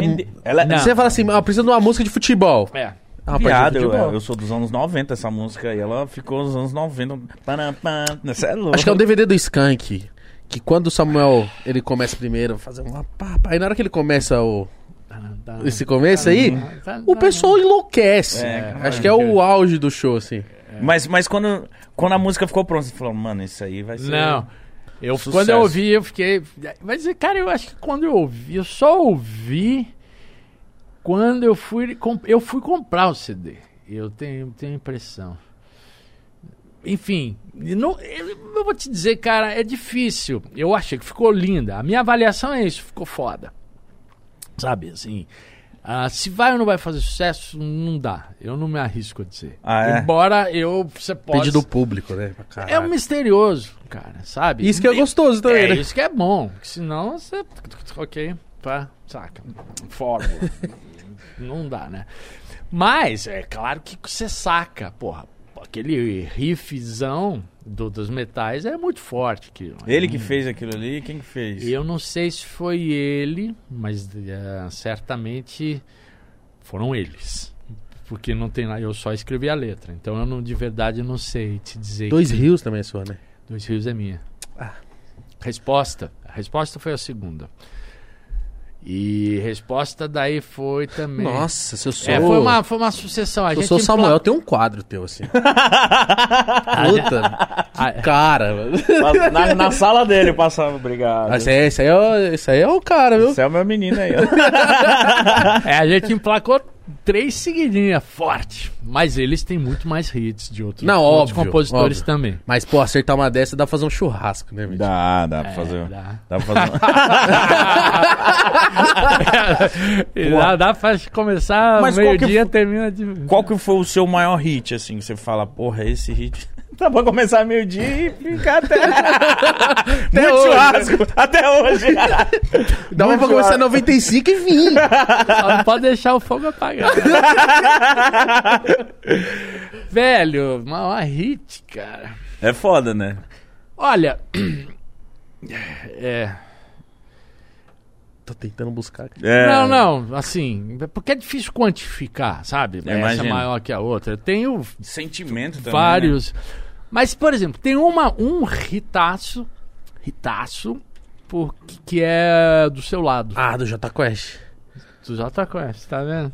O Exato. amor. É, Oh, que eu escrevi e daí mandei pra eles, eles gravaram também. Nossa. E ela estourou com eles, depois eu lancei, estourou comigo. E quando eu sou convidado pra. é, A música assim, não, é, não dá. é, esse é um parâmetro bom, porque tem que ser a última música do show. Não tem nada que você vai tocar depois dela que supere. Nossa, não, não é verdade. Ela estourou com o J Quest, depois ela estourou com você. Estourou comigo. É difícil acontecer isso. É, velho. A mesma música. E ela é, velho, eu, daí eu sei esses relatórios que chega, é, ela é. Muita gente toca. Muita gente toca. Porque é uma música animada. Ela é né? muito pra alto, Ela é muito, né? Muito alto. Entendeu? muito- Então. Nossa. Na, na, na. E aí vai embora, velho. Então você põe. Nox, e eu sei, porque quando eu toco isso é batata. Pá, o pessoal. Não, tem um violão aí, né? Tem violão. Ué, fiquei sabendo que tem um violão aí. Não, essa aí você vai ter que você consegue? Pô, consigo, claro. Não, Você consegue. essa pergunta você tinha que fazer pra mim. Você consegue? Eu falei, eu não. Ah, ele, ele respondeu com uma carinha de. Ah, porra, consegue, cara. Eu que fiz essa porra. Pê, se você me pedir pra fazer uma conta de matemática. Só depois de um back. Cara, eu morava. J Quest, eu morava em Minas Gerais na época dessa música. E J Quest em Minas é sei, muito né? estourado. E essa música, meu Deus, cara, era um, era um hino. Você ficou quanto tempo em Minas? Sete anos. Caralho, você morou bastante lá. Aonde você morou? Uberlândia. Ah, eu tava sentindo uma musiquinha mineira aí no, no sotaque. Então, morei em Uberlândia. Pô, Conhece? Claro que conheço. Velho. Você tinha lá o London Pub? Puta, aí agora você me pegou. Que é isso? Pega o afinador ali, vai, dentro da bolsinha. Mano, você é louco. Que isso. Já até o meu stories aqui. Só dá uma afinadinha ali. Mas Não, fi- vamos seguir aí no. Não, fica em paz. Mas, Mítico, Ah, imagina. O cara chega no Samuel Rosa. Toma aí, filho. Vai, vai, vai. ele ajudou. Aí deu é. Não, não é dada, né? Mas tipo assim, é é essa do J Quest. Acho que esse é o maior hit do J Quest, mano. Fala isso não. Não, mas não, na é. minha opinião, assim. Não, mas é. Eu também acho, velho. Mano, é uma música tipo assim, sabe aquela música brasileira universal? É. Sei lá, o Calypso vai tocar e o. É. O. Sei lá, mano. Você tá no churrasco, você bota ela, todo mundo vai ficar assim. Ah, o último rolê na sua casa? Foi. Que inclusive durou até as seis da manhã, meu Deus do céu. Eu tô bêbado até agora. Vamos lá? Vamos mandar essa? Ô, mano, você fa- pelo amor de Deus, você faz o que Você quiser. aqui, cara. Não, então vamos. Só que ela é, ela é aguda pra caralho. tá bom? Na na na na na Whoa. na na na na na na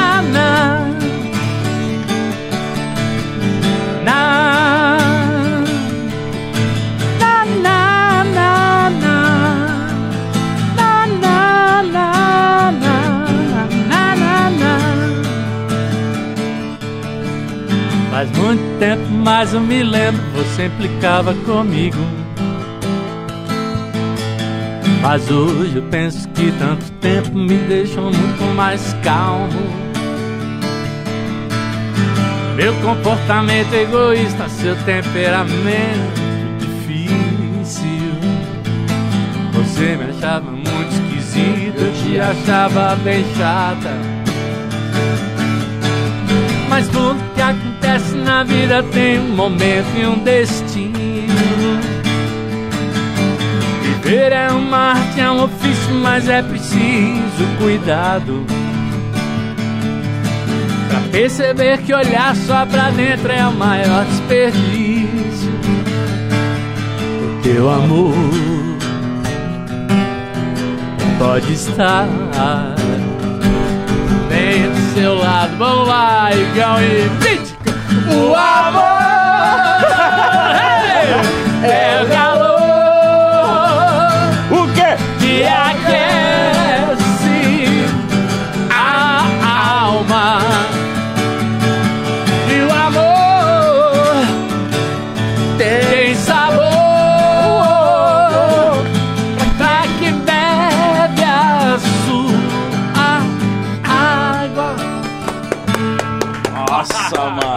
Cê é louco! Ó, Cara. que- Cê- ó, você pode contar um pouquinho da criação dessa música? Tipo. Muito Claro. foda. Nossa, muito vou foda. contar. essa aí tem que estar como, filho? Ah, é, inspirado, né? Tava. O amor! E vou dizer que eu tava. Porque aí tem uma história boa. Eu tava em Taos, Taos, no Novo México, nos Estados Unidos. Eu tenho um, um, ah, amigos americanos, né? Quando eu gravei o meu quarto disco solo, daí eu já tinha saído dos Titãs, a letra A, e nós gravamos aqui no Brasil. Barrett Martin, que é um batera, ahn, e veio pra cá. E daí eu fui fazer os overdubs os- lá na casa dele, no estúdio dele, e fomos pra lá. E o Barrett era, era muito ligado. Naquela época ele namorava com uma índia, né? Ali tem uns pueblos ali no no, no entorno, né? E ele estava aprendendo com ela algumas coisas de ritual xamânico, enfim. E ele nos pro- ah, fez um ritual na casa dele. Tava eu, o Alex, que é o tecladista também americano que toca comigo, e o Kip. Ah, e o- o- o- eles usam peyote, né? Que é uma um, é, oriundo de um cactus, né, o próprio peyote, e fazem ali, ele é meio alucinógeno, certo? Então, e ele fez um ritual pra gente, toda uma cerimônia com as penas e tudo mais, e eu experimentei esse peyote nessa ocasião. E era um negócio muito... ahn, uau, cara, era, foi uma sensação assim... Que aquece a alma. e, tá- e ali é no meio do deserto, cara, e era muito frio de noite. Muito frio. E eu lembro que a gente ficou, eu e o Alex, na casa. O, o Barrett, que ele, que daí estava mais habituado, saiu. E aquilo tem um efeito eh, dilata a pupila, o cara consegue enxergar. Eles usam isso para andar de noite, né? Enxergar, sair. E ele, o, o Barrett foi, saiu. Aí eu sonho. Daí ficamos eu e o Alex em casa.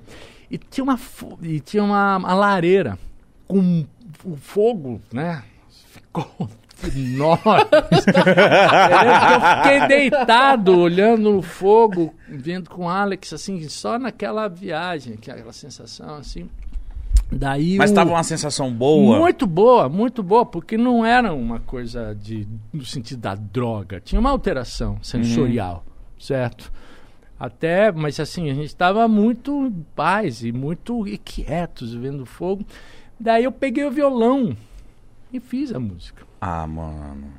Juro. Eu fiz a música, eu fiquei tão rápido que eu fiquei com um pouco de medo. E eu lembro que o Kip, que era nós, falei, grava. Nós, nós gravamos, eu escrevi. Infelizmente eu não tenho. Ele perdeu essa fita, porque eu gravei a fita, mandei pro, pro- através do Fernando Furtado pro J Quest.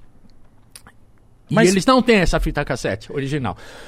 Eu lembro que eu fiz a música. de, Olha, mas aí tem uma coisa. Ela não tinha o na, na, na.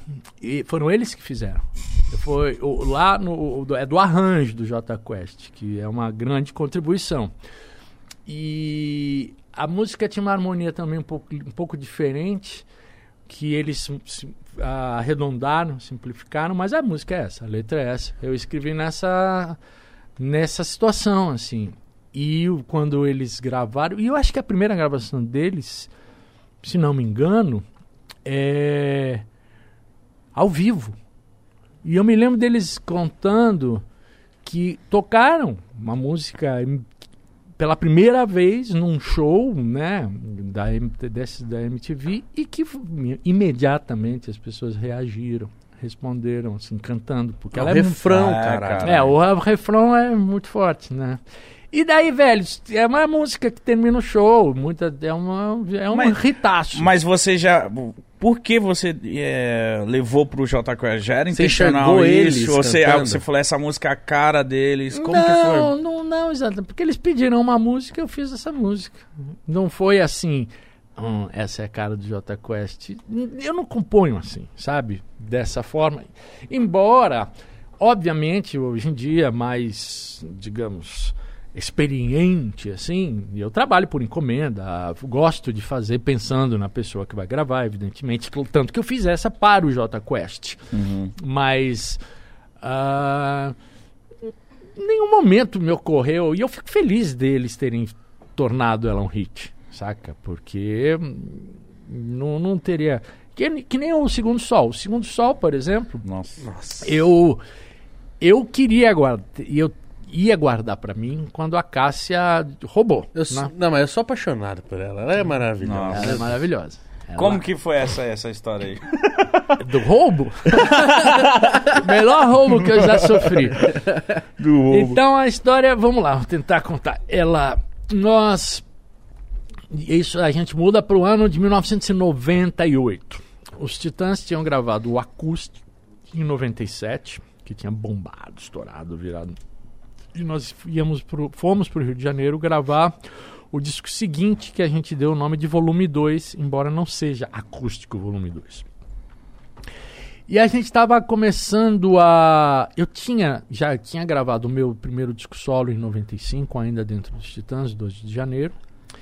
E a partir desse momento comecei a compor muito. Eu peguei confiança, assim, tava, encontrei, sabe, a minha linguagem e, e tinha muitas músicas.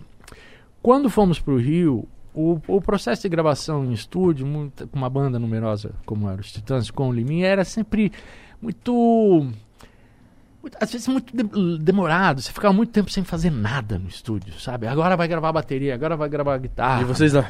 E eu, porra, daí eu, eu tinha feito, tinha amigos no Rio de Janeiro que tocaram comigo na, nos shows que eu fiz do meu primeiro disco 2 de janeiro. A Lalan, percussionista, o Fernando Nunes, contrabaixista, que naquela época estavam tocando com a Cássia.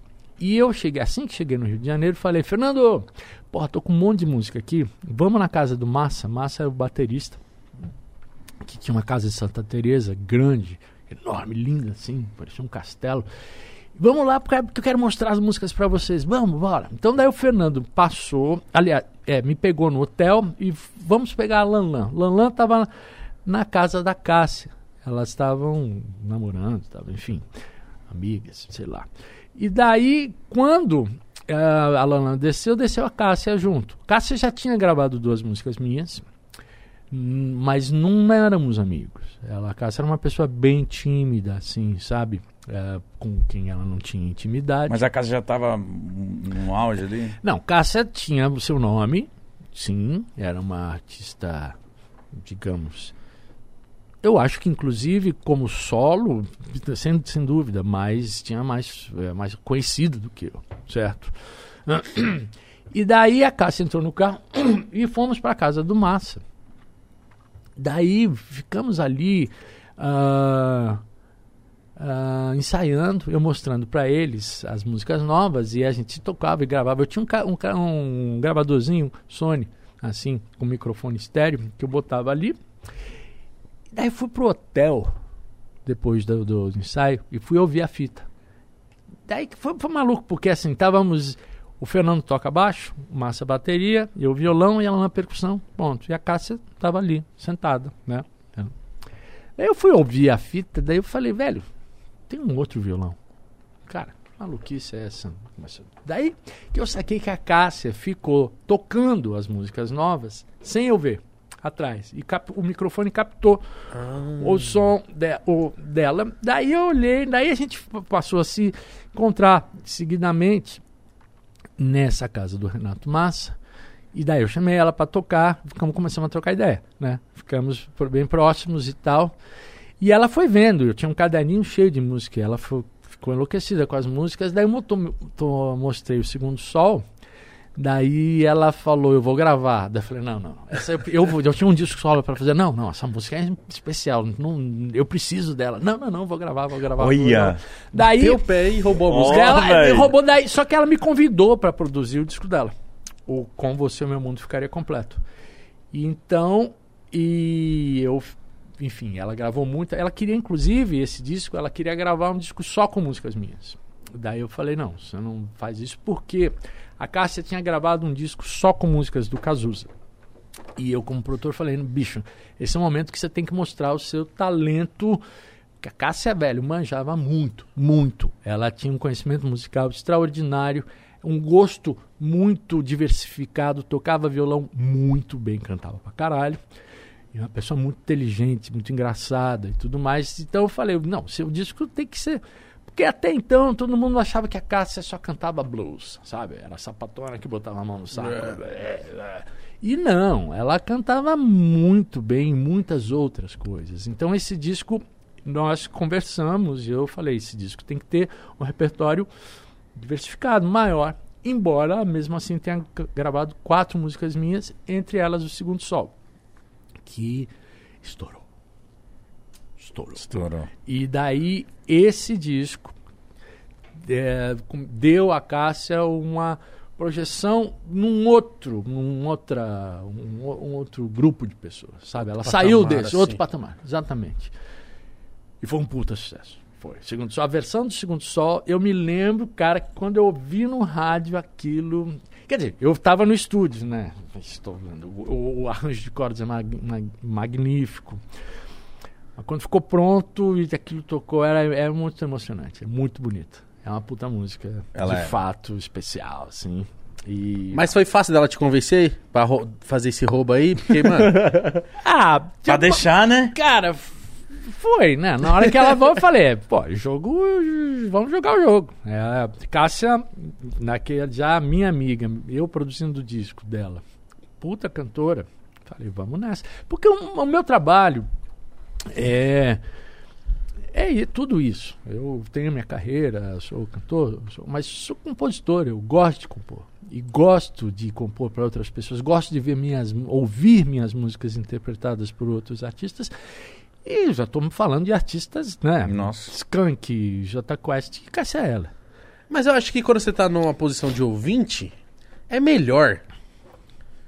Porque você fala assim.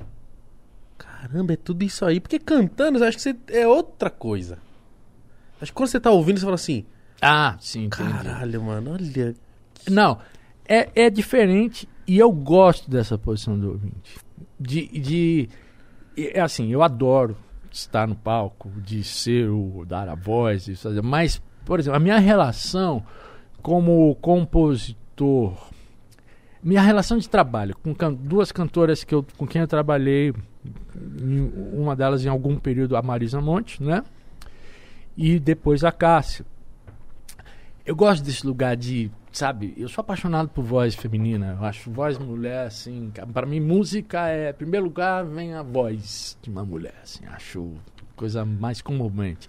E estamos falando de duas vozes lindas, né? Nossa. E então, assim, ter minhas músicas interpretadas por essas duas vozes que vão lá e, né, claro, e poder ouvi-las, então ficar nesse lugar que não é o da, sabe? É, é, é muito bom. Eu curto também. Eu tenho uma curiosidade.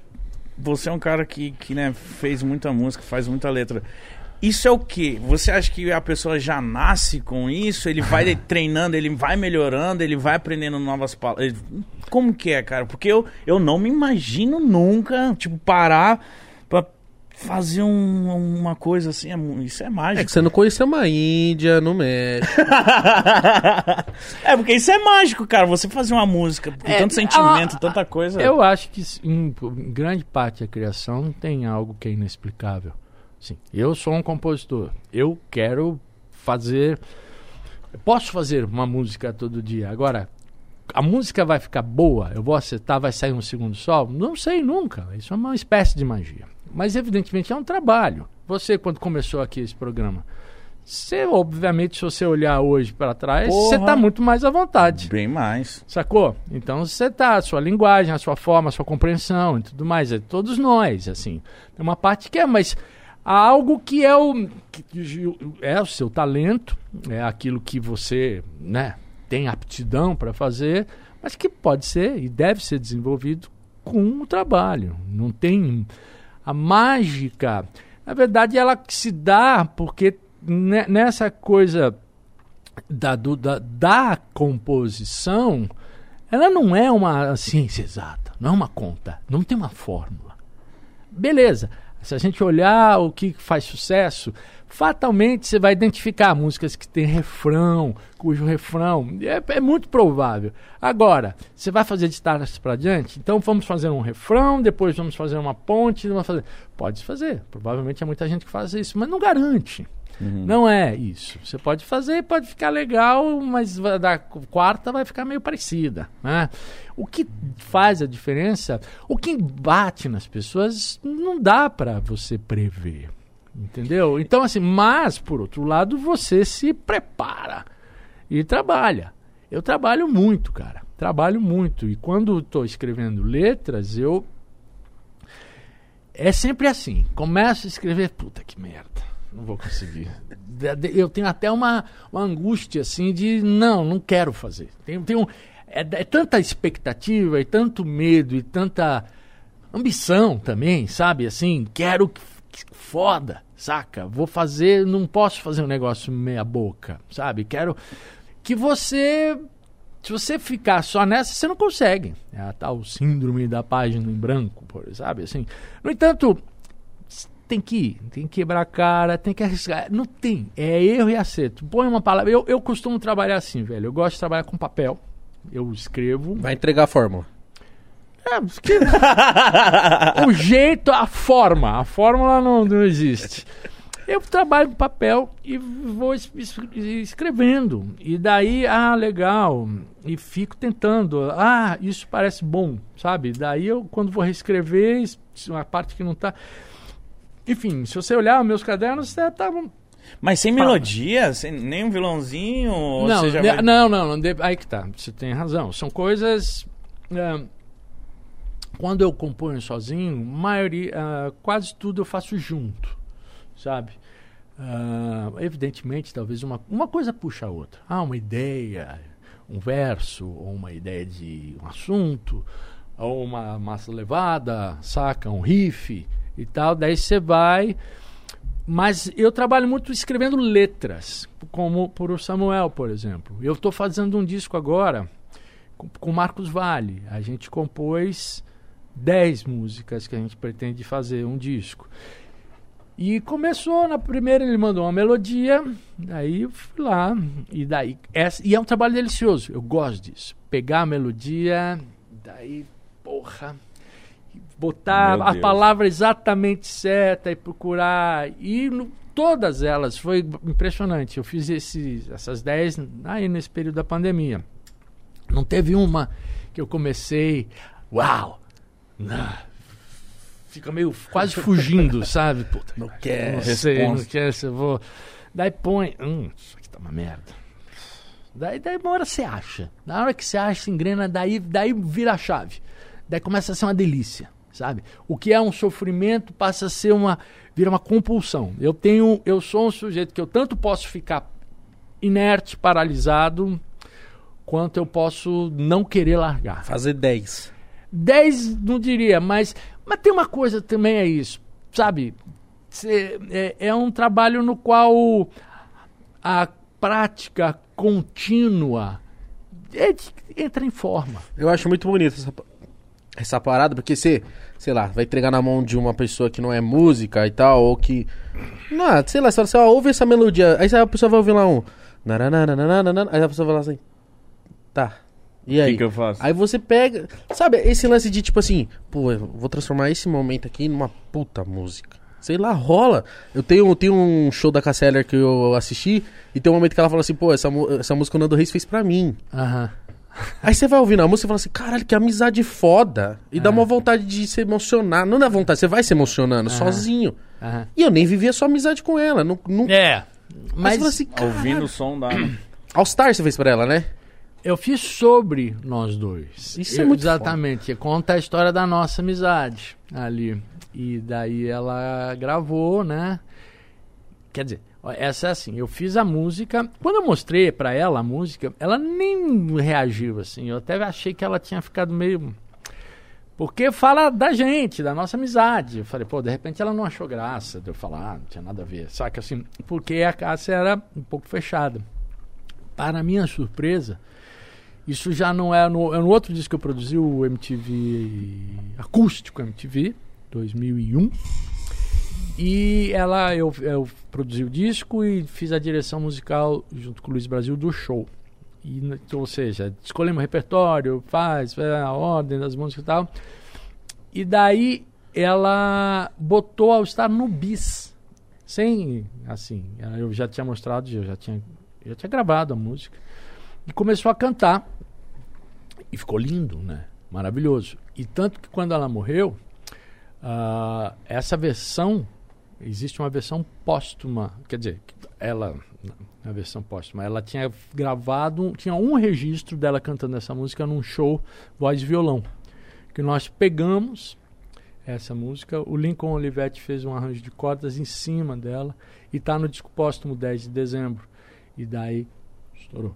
E daí, a música que eu já tinha gravado, ela tinha passado também batida, assim. A versão dela chamou a atenção. E, e é isso, é uma música muito. Aí ficou, né?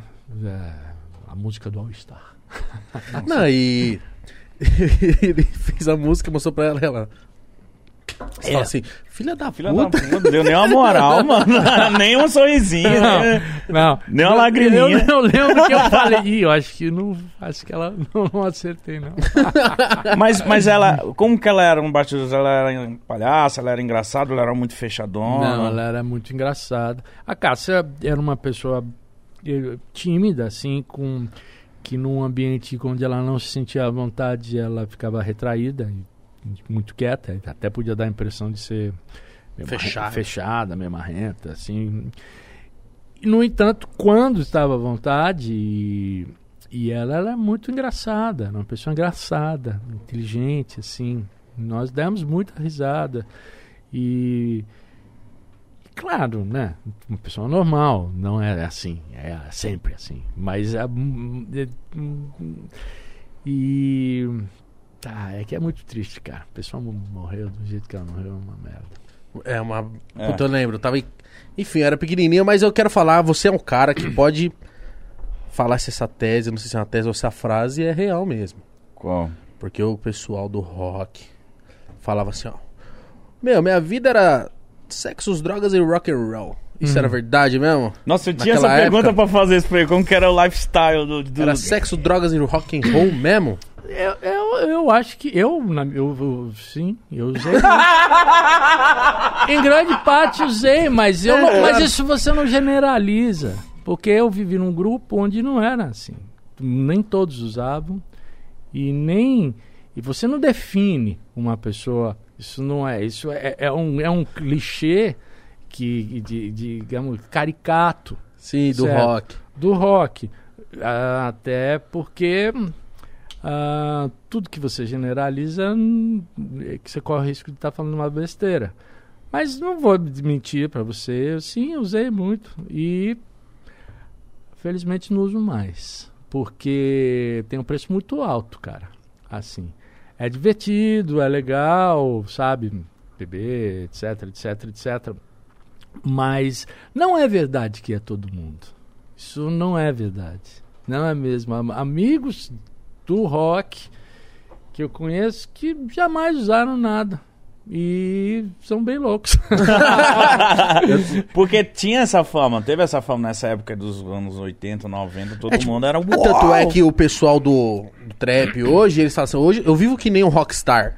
Uhum. Esse lance de viver como rockstar, você imagina, É. mano, a vida badalada pra caramba, o show é da hora, mas o, O as festas é melhor. Ah, festa, sem dúvida. E há muita gente que vive do sexo rock, eh, roca, sexo, drogas e rock and roll e não é do rock, entendeu? Isso não é que fica mais em evidência. Assim. Sim, não vou mentir. É, eu também fiz algumas loucurinhas Ah, aí. é. Mas, Isso. mano, mas. Nessa, nessa caminhada, você fez grandes amizades também? Tipo, pô, você fez, falou da casa, você fechou algum. Deu música pra Skank, deu pra, pra uma rapaziada. Você fez ali um, grandes amigos nessa caminhada? Fiz, fiz. Eu mesmo com os Titãs, né? Fomos grandes amigos. Tivemos uma amizade linda na convivência, eram amigos de escola. Ah, tenho por todos eles eh, por alguns mais, né? Por maior afinidade. E claro, no período que a gente estava mais próximo. Fui muito amigo do Bi, Ribeiro, ah, sim, Cássia, poxa, o Samuel, enfim. Mas por outro lado, cara, eu também eu sou meio fechado, eu É. acho, sabe? Eu sou. eu- eu- quando você falou esse negócio, eu não sou um sujeito da. Não saio muito de casa mais. Ou mesmo quando tava, viajava muito, tava na banda, eu curtia ficar na minha, sabe? Eu sempre gostei de ficar no hotel tocando e tal. Mas de boa. A, a convivência com os Titãs já era numerosa o suficiente, era uma É. farra, era gente muito engraçada, saca? Assim, muito engraçada. Então eu não tenho uma. real- isso era- eu acho que eu era até bem parecido com a Cássia. A gente não tinha essa coisa da galera social, assim, sabe? Da, da- Era mais Ah, reservado. eu acho artista meio chato.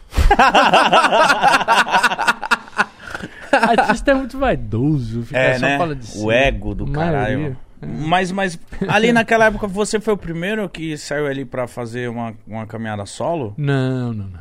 Primeiro foi o Arnaldo. Arnaldo saiu em oh, 92. Eu saí em 2002. Nossa. Dez anos. É, eu, eu fiquei 20 anos na banda. E não dá uma insegurança?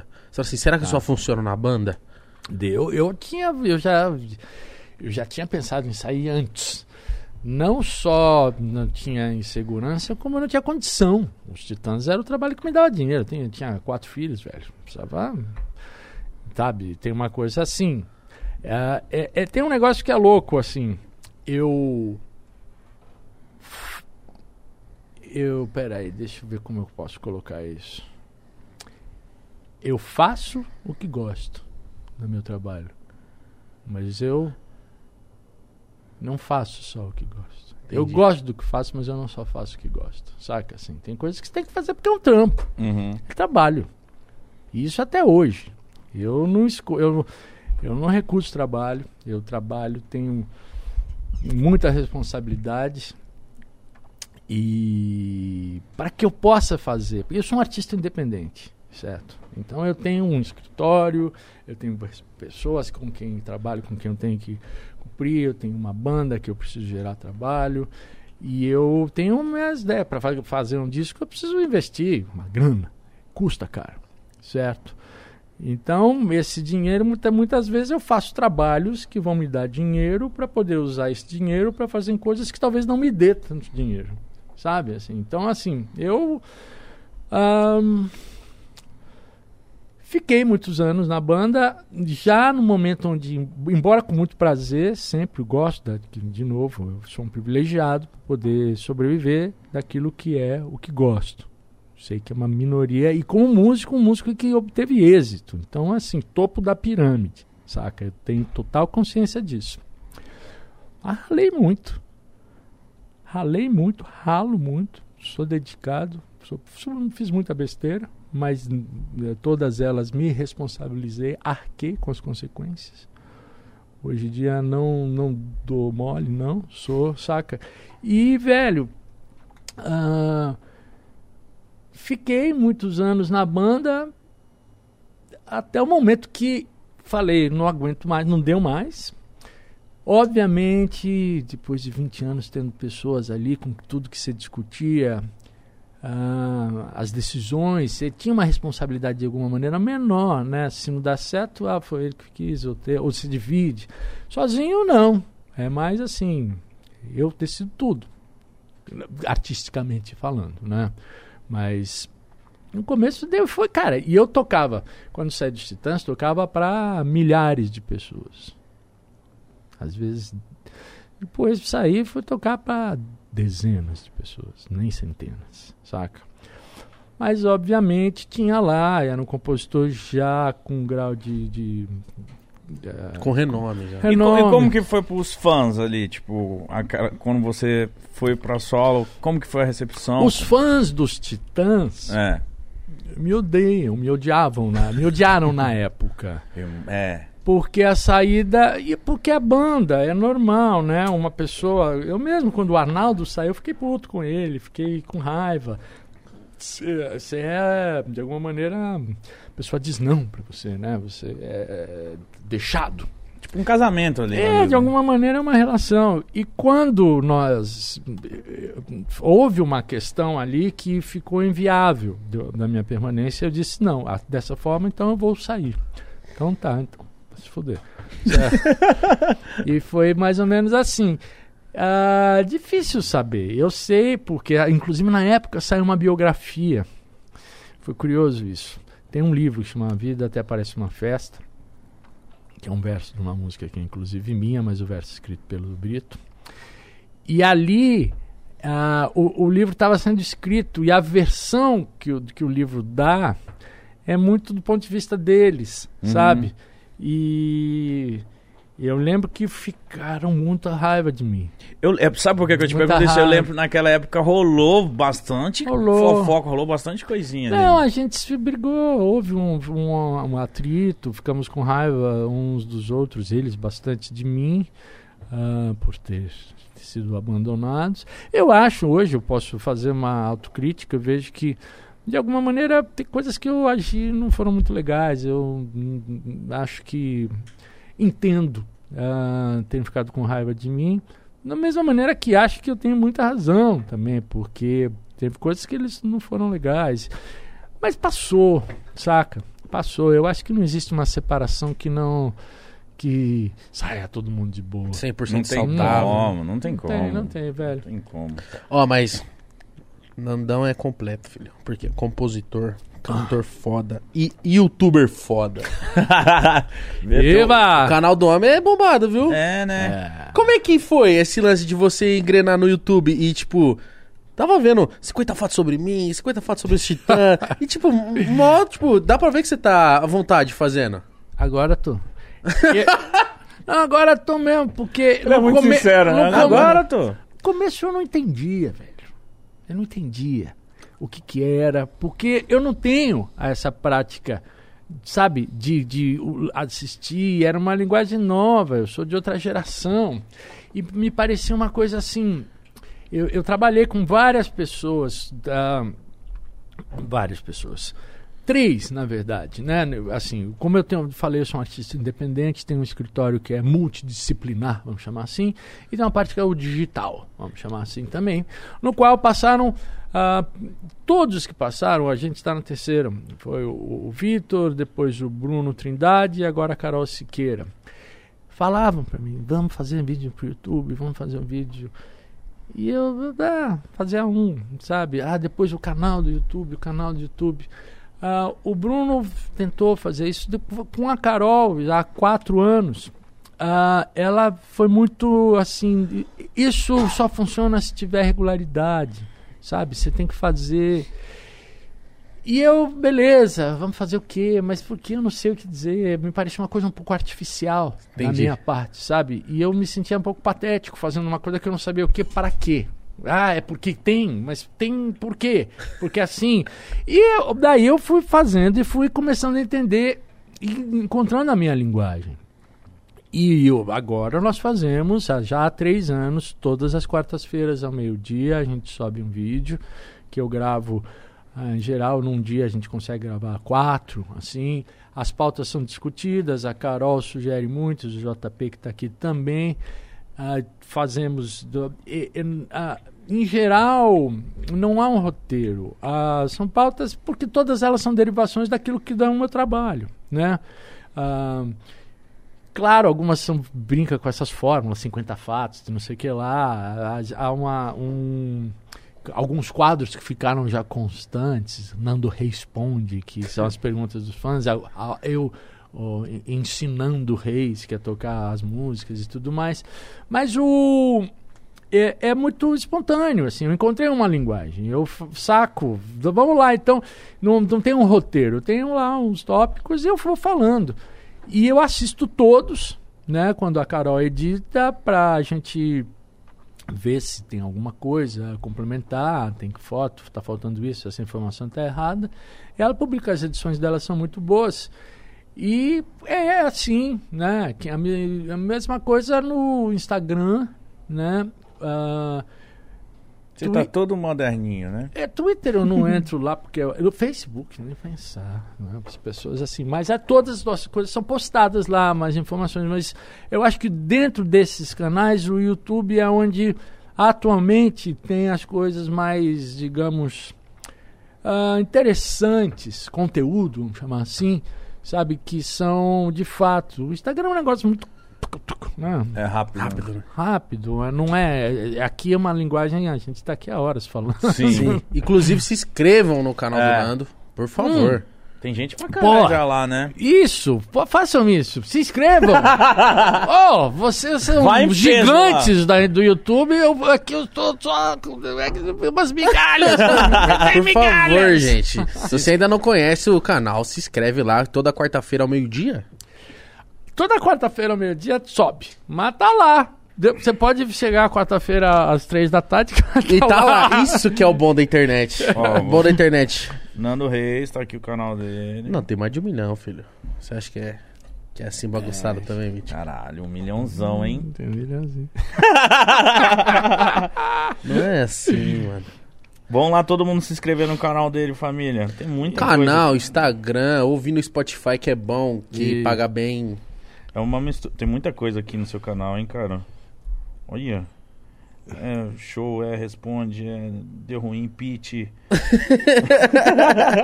Ô, Pete, pelo amor de Deus, vem um dia aqui, cara. Eu amo a Pete demais, cara. É, velho, tem tudo a ver ela aqui com vocês. Não, a Pete é. Pete, nossa, eu amo a Pete demais. Isso aí. A gente gravou juntos agora, né? Lançamos há um mês, um mês e meio uma música. E tem, temos coisas pela frente. e Então, o que, o que tem pra ver de Nando Reis por aí? Cara, tem assim, eu tenho uma vontade, eu. Ah, bem, primeira coisa é poder voltar à vida, né? Normal, fazer show. Eu tenho ideias.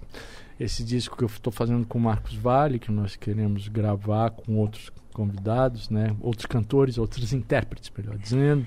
Eu tenho um disco em mente para fazer. Tenho uma umas surpresas aí que eu não posso revelar. Mas em breve? Hum, Tudo depende, Igão, porque eu, assim, cara, eu, eu tenho. Eu, eu gosto, por exemplo, de lançar alguma coisa. Obviamente, a pandemia, como a gente tem que, tem que fazer o que dá, né? Mas eu, eu, eu gosto de poder fazer show pra divulgar, saca? Então não dá pra lançar um disco e não. não- Parado. não- parado. Eu acho esquisito. Eu não tenho. Mas. É isso, eu tenho uma. Quando entrou a pandemia, eu tava com uma turnê engatilhada, que era o Nando Hits, onde eu ia tocar, to- juntar todas as minhas músicas gravadas por outros artistas. E, e tá aí, tinha um monte. Eu tinha uma agenda fechada em, em 2020. Tem shows que eu tenho que entregar, porque estavam marcados, os ingressos vendidos. Então, assim não dá, tá meio tão confuso assim, que eu imagino que 2022 eu vou ter que remendar muito daquilo que ficou para trás, que não foi entregue em 2020. Então não, não há assim, ó, tem um disco, vou lançar e vai ser uma turnê. Não tenho isso. Tenho desejos, projetos. Ah, tem uma coisa boa, claro que sim. Eu tô. ah, grava, eu vou relançar o meu segundo disco solo para quando o arco-íris encontrar o pote de ouro, onde foi lançada pela primeira vez All Star, que nós falamos aqui, Relicário, que é um disco importantíssimo na minha vida, que foi e que eu vou, ele saiu só em CD. Agora nós remixamos ele, o Jack Endino, que é o produtor que produziu Nirvana e tal, que foi quem gravou esse disco, ah, fez a remixagem e vai sair uma edição, vai sair pela primeira vez em LP, né? Isso vai ser em 2000, e- hoje é 21, 22, né? 20 nós estamos em 21? Então, É. Tamo. Eu também. É, nem Na hora que ele é. falou em 2022, eu falei assim: Nossa, daqui dois anos? Ela falou, não, é, ano que é- vem. É ano que vem. Então, esse é um projeto incrível. Isso eu posso afirmar que vai sair. E daí, é, com um LP bônus track e tudo mais. Isso está na, na pauta. O Vamos. quê? Leu o superchat? Vamos, que eu acho que chegou mensagem pra caralho. E é sua vez. Antes da gente encerrar, tem mensagem dos fãs que a gente lê. Aí Ah, a ok. galera manda aqui. Beleza? Aí você vai ver que o Mítico realmente precisa Mítico, De- me conta uma coisa. ir na fonoaudióloga. Peraí, peraí, não, não. Antes quê? de você responder, me responda pra mim. Mítico, esse nome é incrível. É, é Quando pior. eu- E era pior mítico mítico- jovem. É, é pior Por quê? que. Da onde surgiu isso, velho? Pior que mítico, se você pesquisar o significado, é tipo uma parada fabulosa. Sim, uma É. coisa tipo. É, e nem eu nunca ia me dar um apelido desse. É. Sou um- fabuloso! O mítico, mítico. do- Foi- não, foi muito, tipo, resumidamente, eu criei uma conta só pra ter uma conta no, no YouTube. Que era um bordão do, do Zé Graça. Tinha um youtuber que ele, Narra- ele, ele não tipo- mostrava é. o rosto e ele tinha uma voz afinada no, num programa e ele ficava narrando, tipo, videocacetado ou jogo. E ele falava assim, quando acontecia alguma coisa muito Ah. espetacular, ele falava, mítica. É, aí eu peguei, aí eu peguei isso aí e, e fiquei pra mim aí. Criei o canal, aí criei uma conta e depois. E o jovem? canal. Porque você era jovem, né? Não, porque ele falava, mítico jovem, Ah, tá. mítico menininho. Olha só, é o pior apelido criado no mundo é o meu.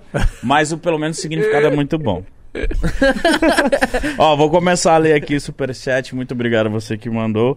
A Tamires Paz falou assim: Nando, eu e a minha noiva somos muito suas fãs.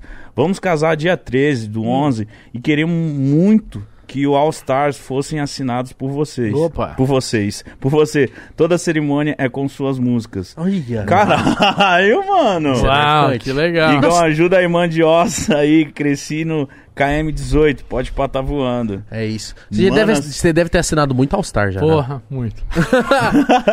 A cerimônia É, inteira vai ser de músicas do Nano. Imagina. Uau, que legal. Felicidades pra vocês duas. Felicidades. E parabéns, né? Parabéns. O Torres falou assim: Salve Nano, meu pai te ouvia muito quando eu tinha uns 10 anos. e hoje te escuto todos os meus dias. Amo a música All Star. Pode mandar um abraço pro meu pai, por favor. Ele chama Gilberto, Giba. Gilberto Giba, puta abraço pra você. Obrigado por abrir a cabeça do seu jovem filho. O Pedro, o Pedro da Hora falou assim: Salve Nano, vivo nos Estados Unidos e ouço você às vezes para me lembrar dos meus pais e do meu pai e do meu país de origem. Queria saber o que acha dessa geração que conheceu você pelos pais. Manda um salve pros meus pais, Adriano e Suzana. Adriano, Suzana, salve. Acho demais, cara. Acho, eu fico feliz porque música é atemporal. Tem essa. Eu gosto de me comunicar com todo mundo e saber que tem gente jovem ah, ligado no que eu falo, porque o que eu falo serve pra todo mundo. Eu fico muito feliz. Da minha mãe, ela fez isso, essa liçãozinha de casa comigo. É legal legal quando quando a mãe vem faz cá. isso, né? Escuta música boa, caralho. Pô, eu lembro até hoje, porque eu via minha mãe cantar Faroeste Caboclo e eu ficava assim, tipo, impressionado. Como assim- que consegue? Eu falei, né? nossa senhora, como é que a senhora sabe isso aí? Como é que coube tanta palavra? Eu era É, criança, né? é, Ela falou, vem cá. E ela, tipo, ela me ensinava, pausava, canta. E Nossa! Quase decorou todo. Você decorou? Decorei inteira até hoje. Tanto é que, tipo assim, minha mãe pra mim. Vai, a gente ficou umas duas horas pra ela pausar a música toda. São Da nove hora, minutos. viado, da hora. Mano, e eu, e eu lembro desse momento, porque outro dia a gente tava. Tava vendo o, o show da, da Cássia, os dois assim, com o olho cheio d'água, assim, e não sabe nem por quê, porque a gente lembrou de quando ela era mais nova, e eu, molequinho, ela me ensinou, mostrou o Nanda, mostrou todo mundo, entendeu? Que Que legal. foda, mano. Ó, o Felipe Gonçalves falou assim: Salve rapaziada, Nando, segundo minha mãe, É.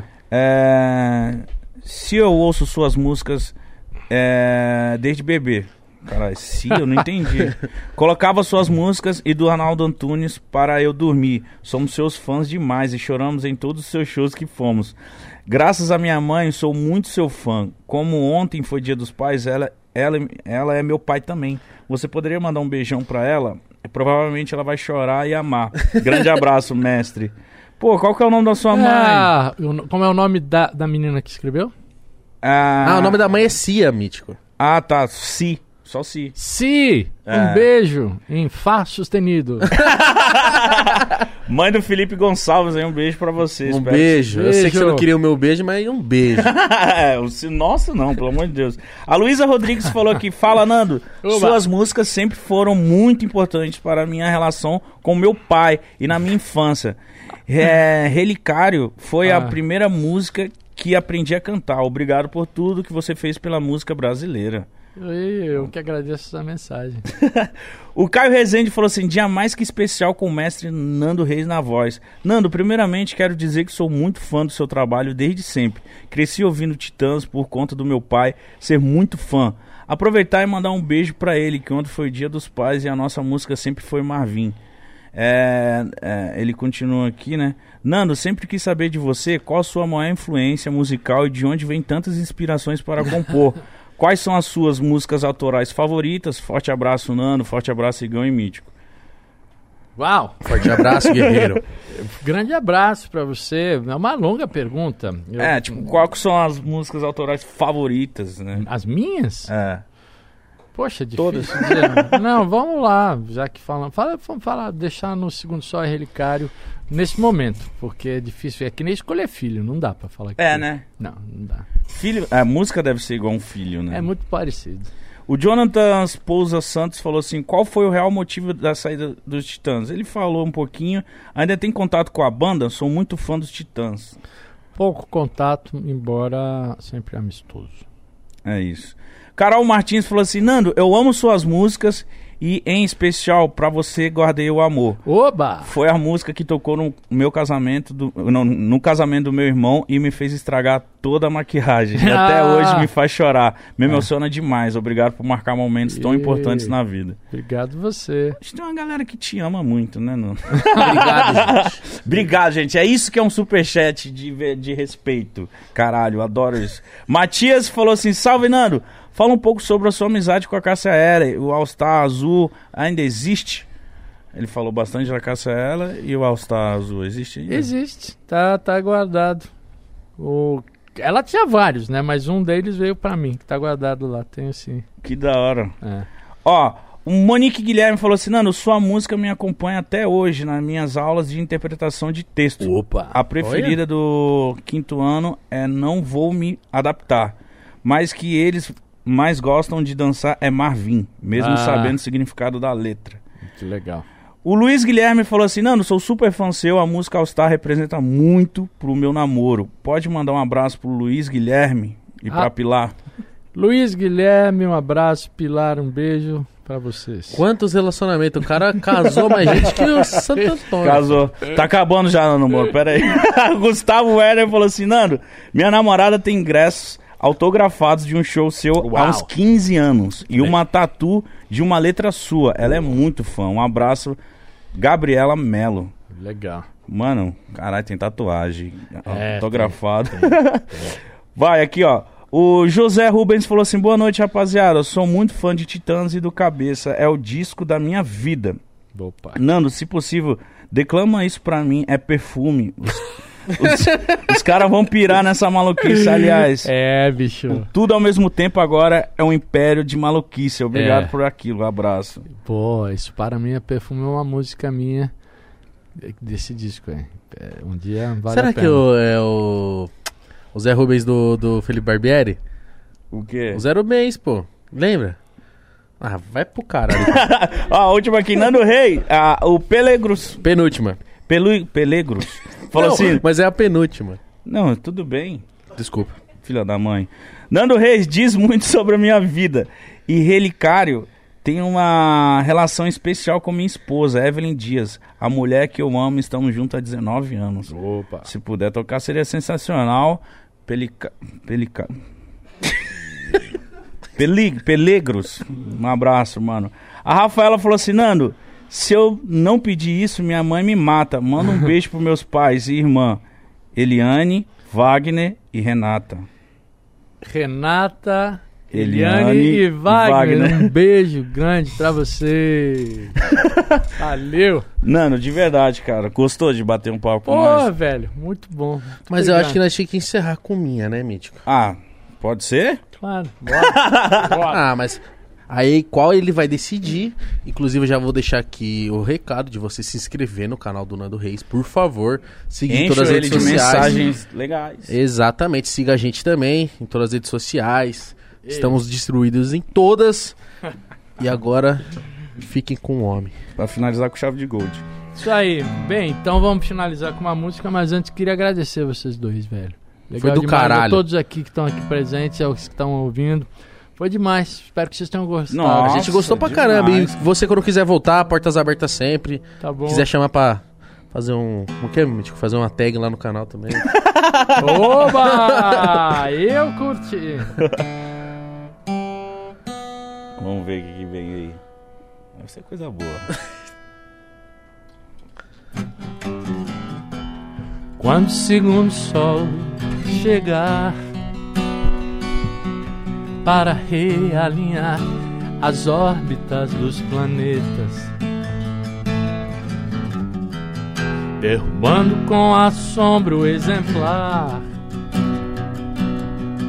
o que os astrônomos diriam se tratar de um outro cometa.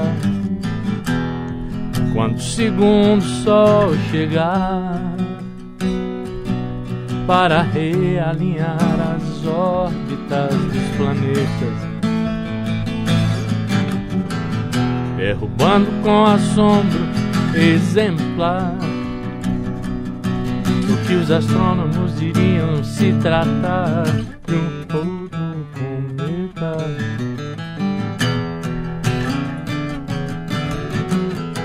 Não digo que não me surpreendi. Antes que eu visse você disse, eu não pude acreditar. Mas você pode ter certeza de que seu telefone irá tocar em sua nova casa que abriga agora a trilha incluída nessa minha conversão. Só queria te contar que eu fui lá fora e vi dois sóis um dia e a vida que ardia sem explicação. Oh, seu telefone irá tocar em sua nova casa que abriga agora a trilha incluída nessa minha conversão. Queria te contar eu fui lá fora e vi dois sóis um dia e a vida que ardia sem explicação. Explicação. Não tem explicação. Explicação, não, não, não. Não tem explicação. Explicação, não tem. Não tem explicação. Explicação, não tem explicação. Não tem, não tem. Aí. Errei! Valeu, família! Falou, meu Deus, que coisa linda!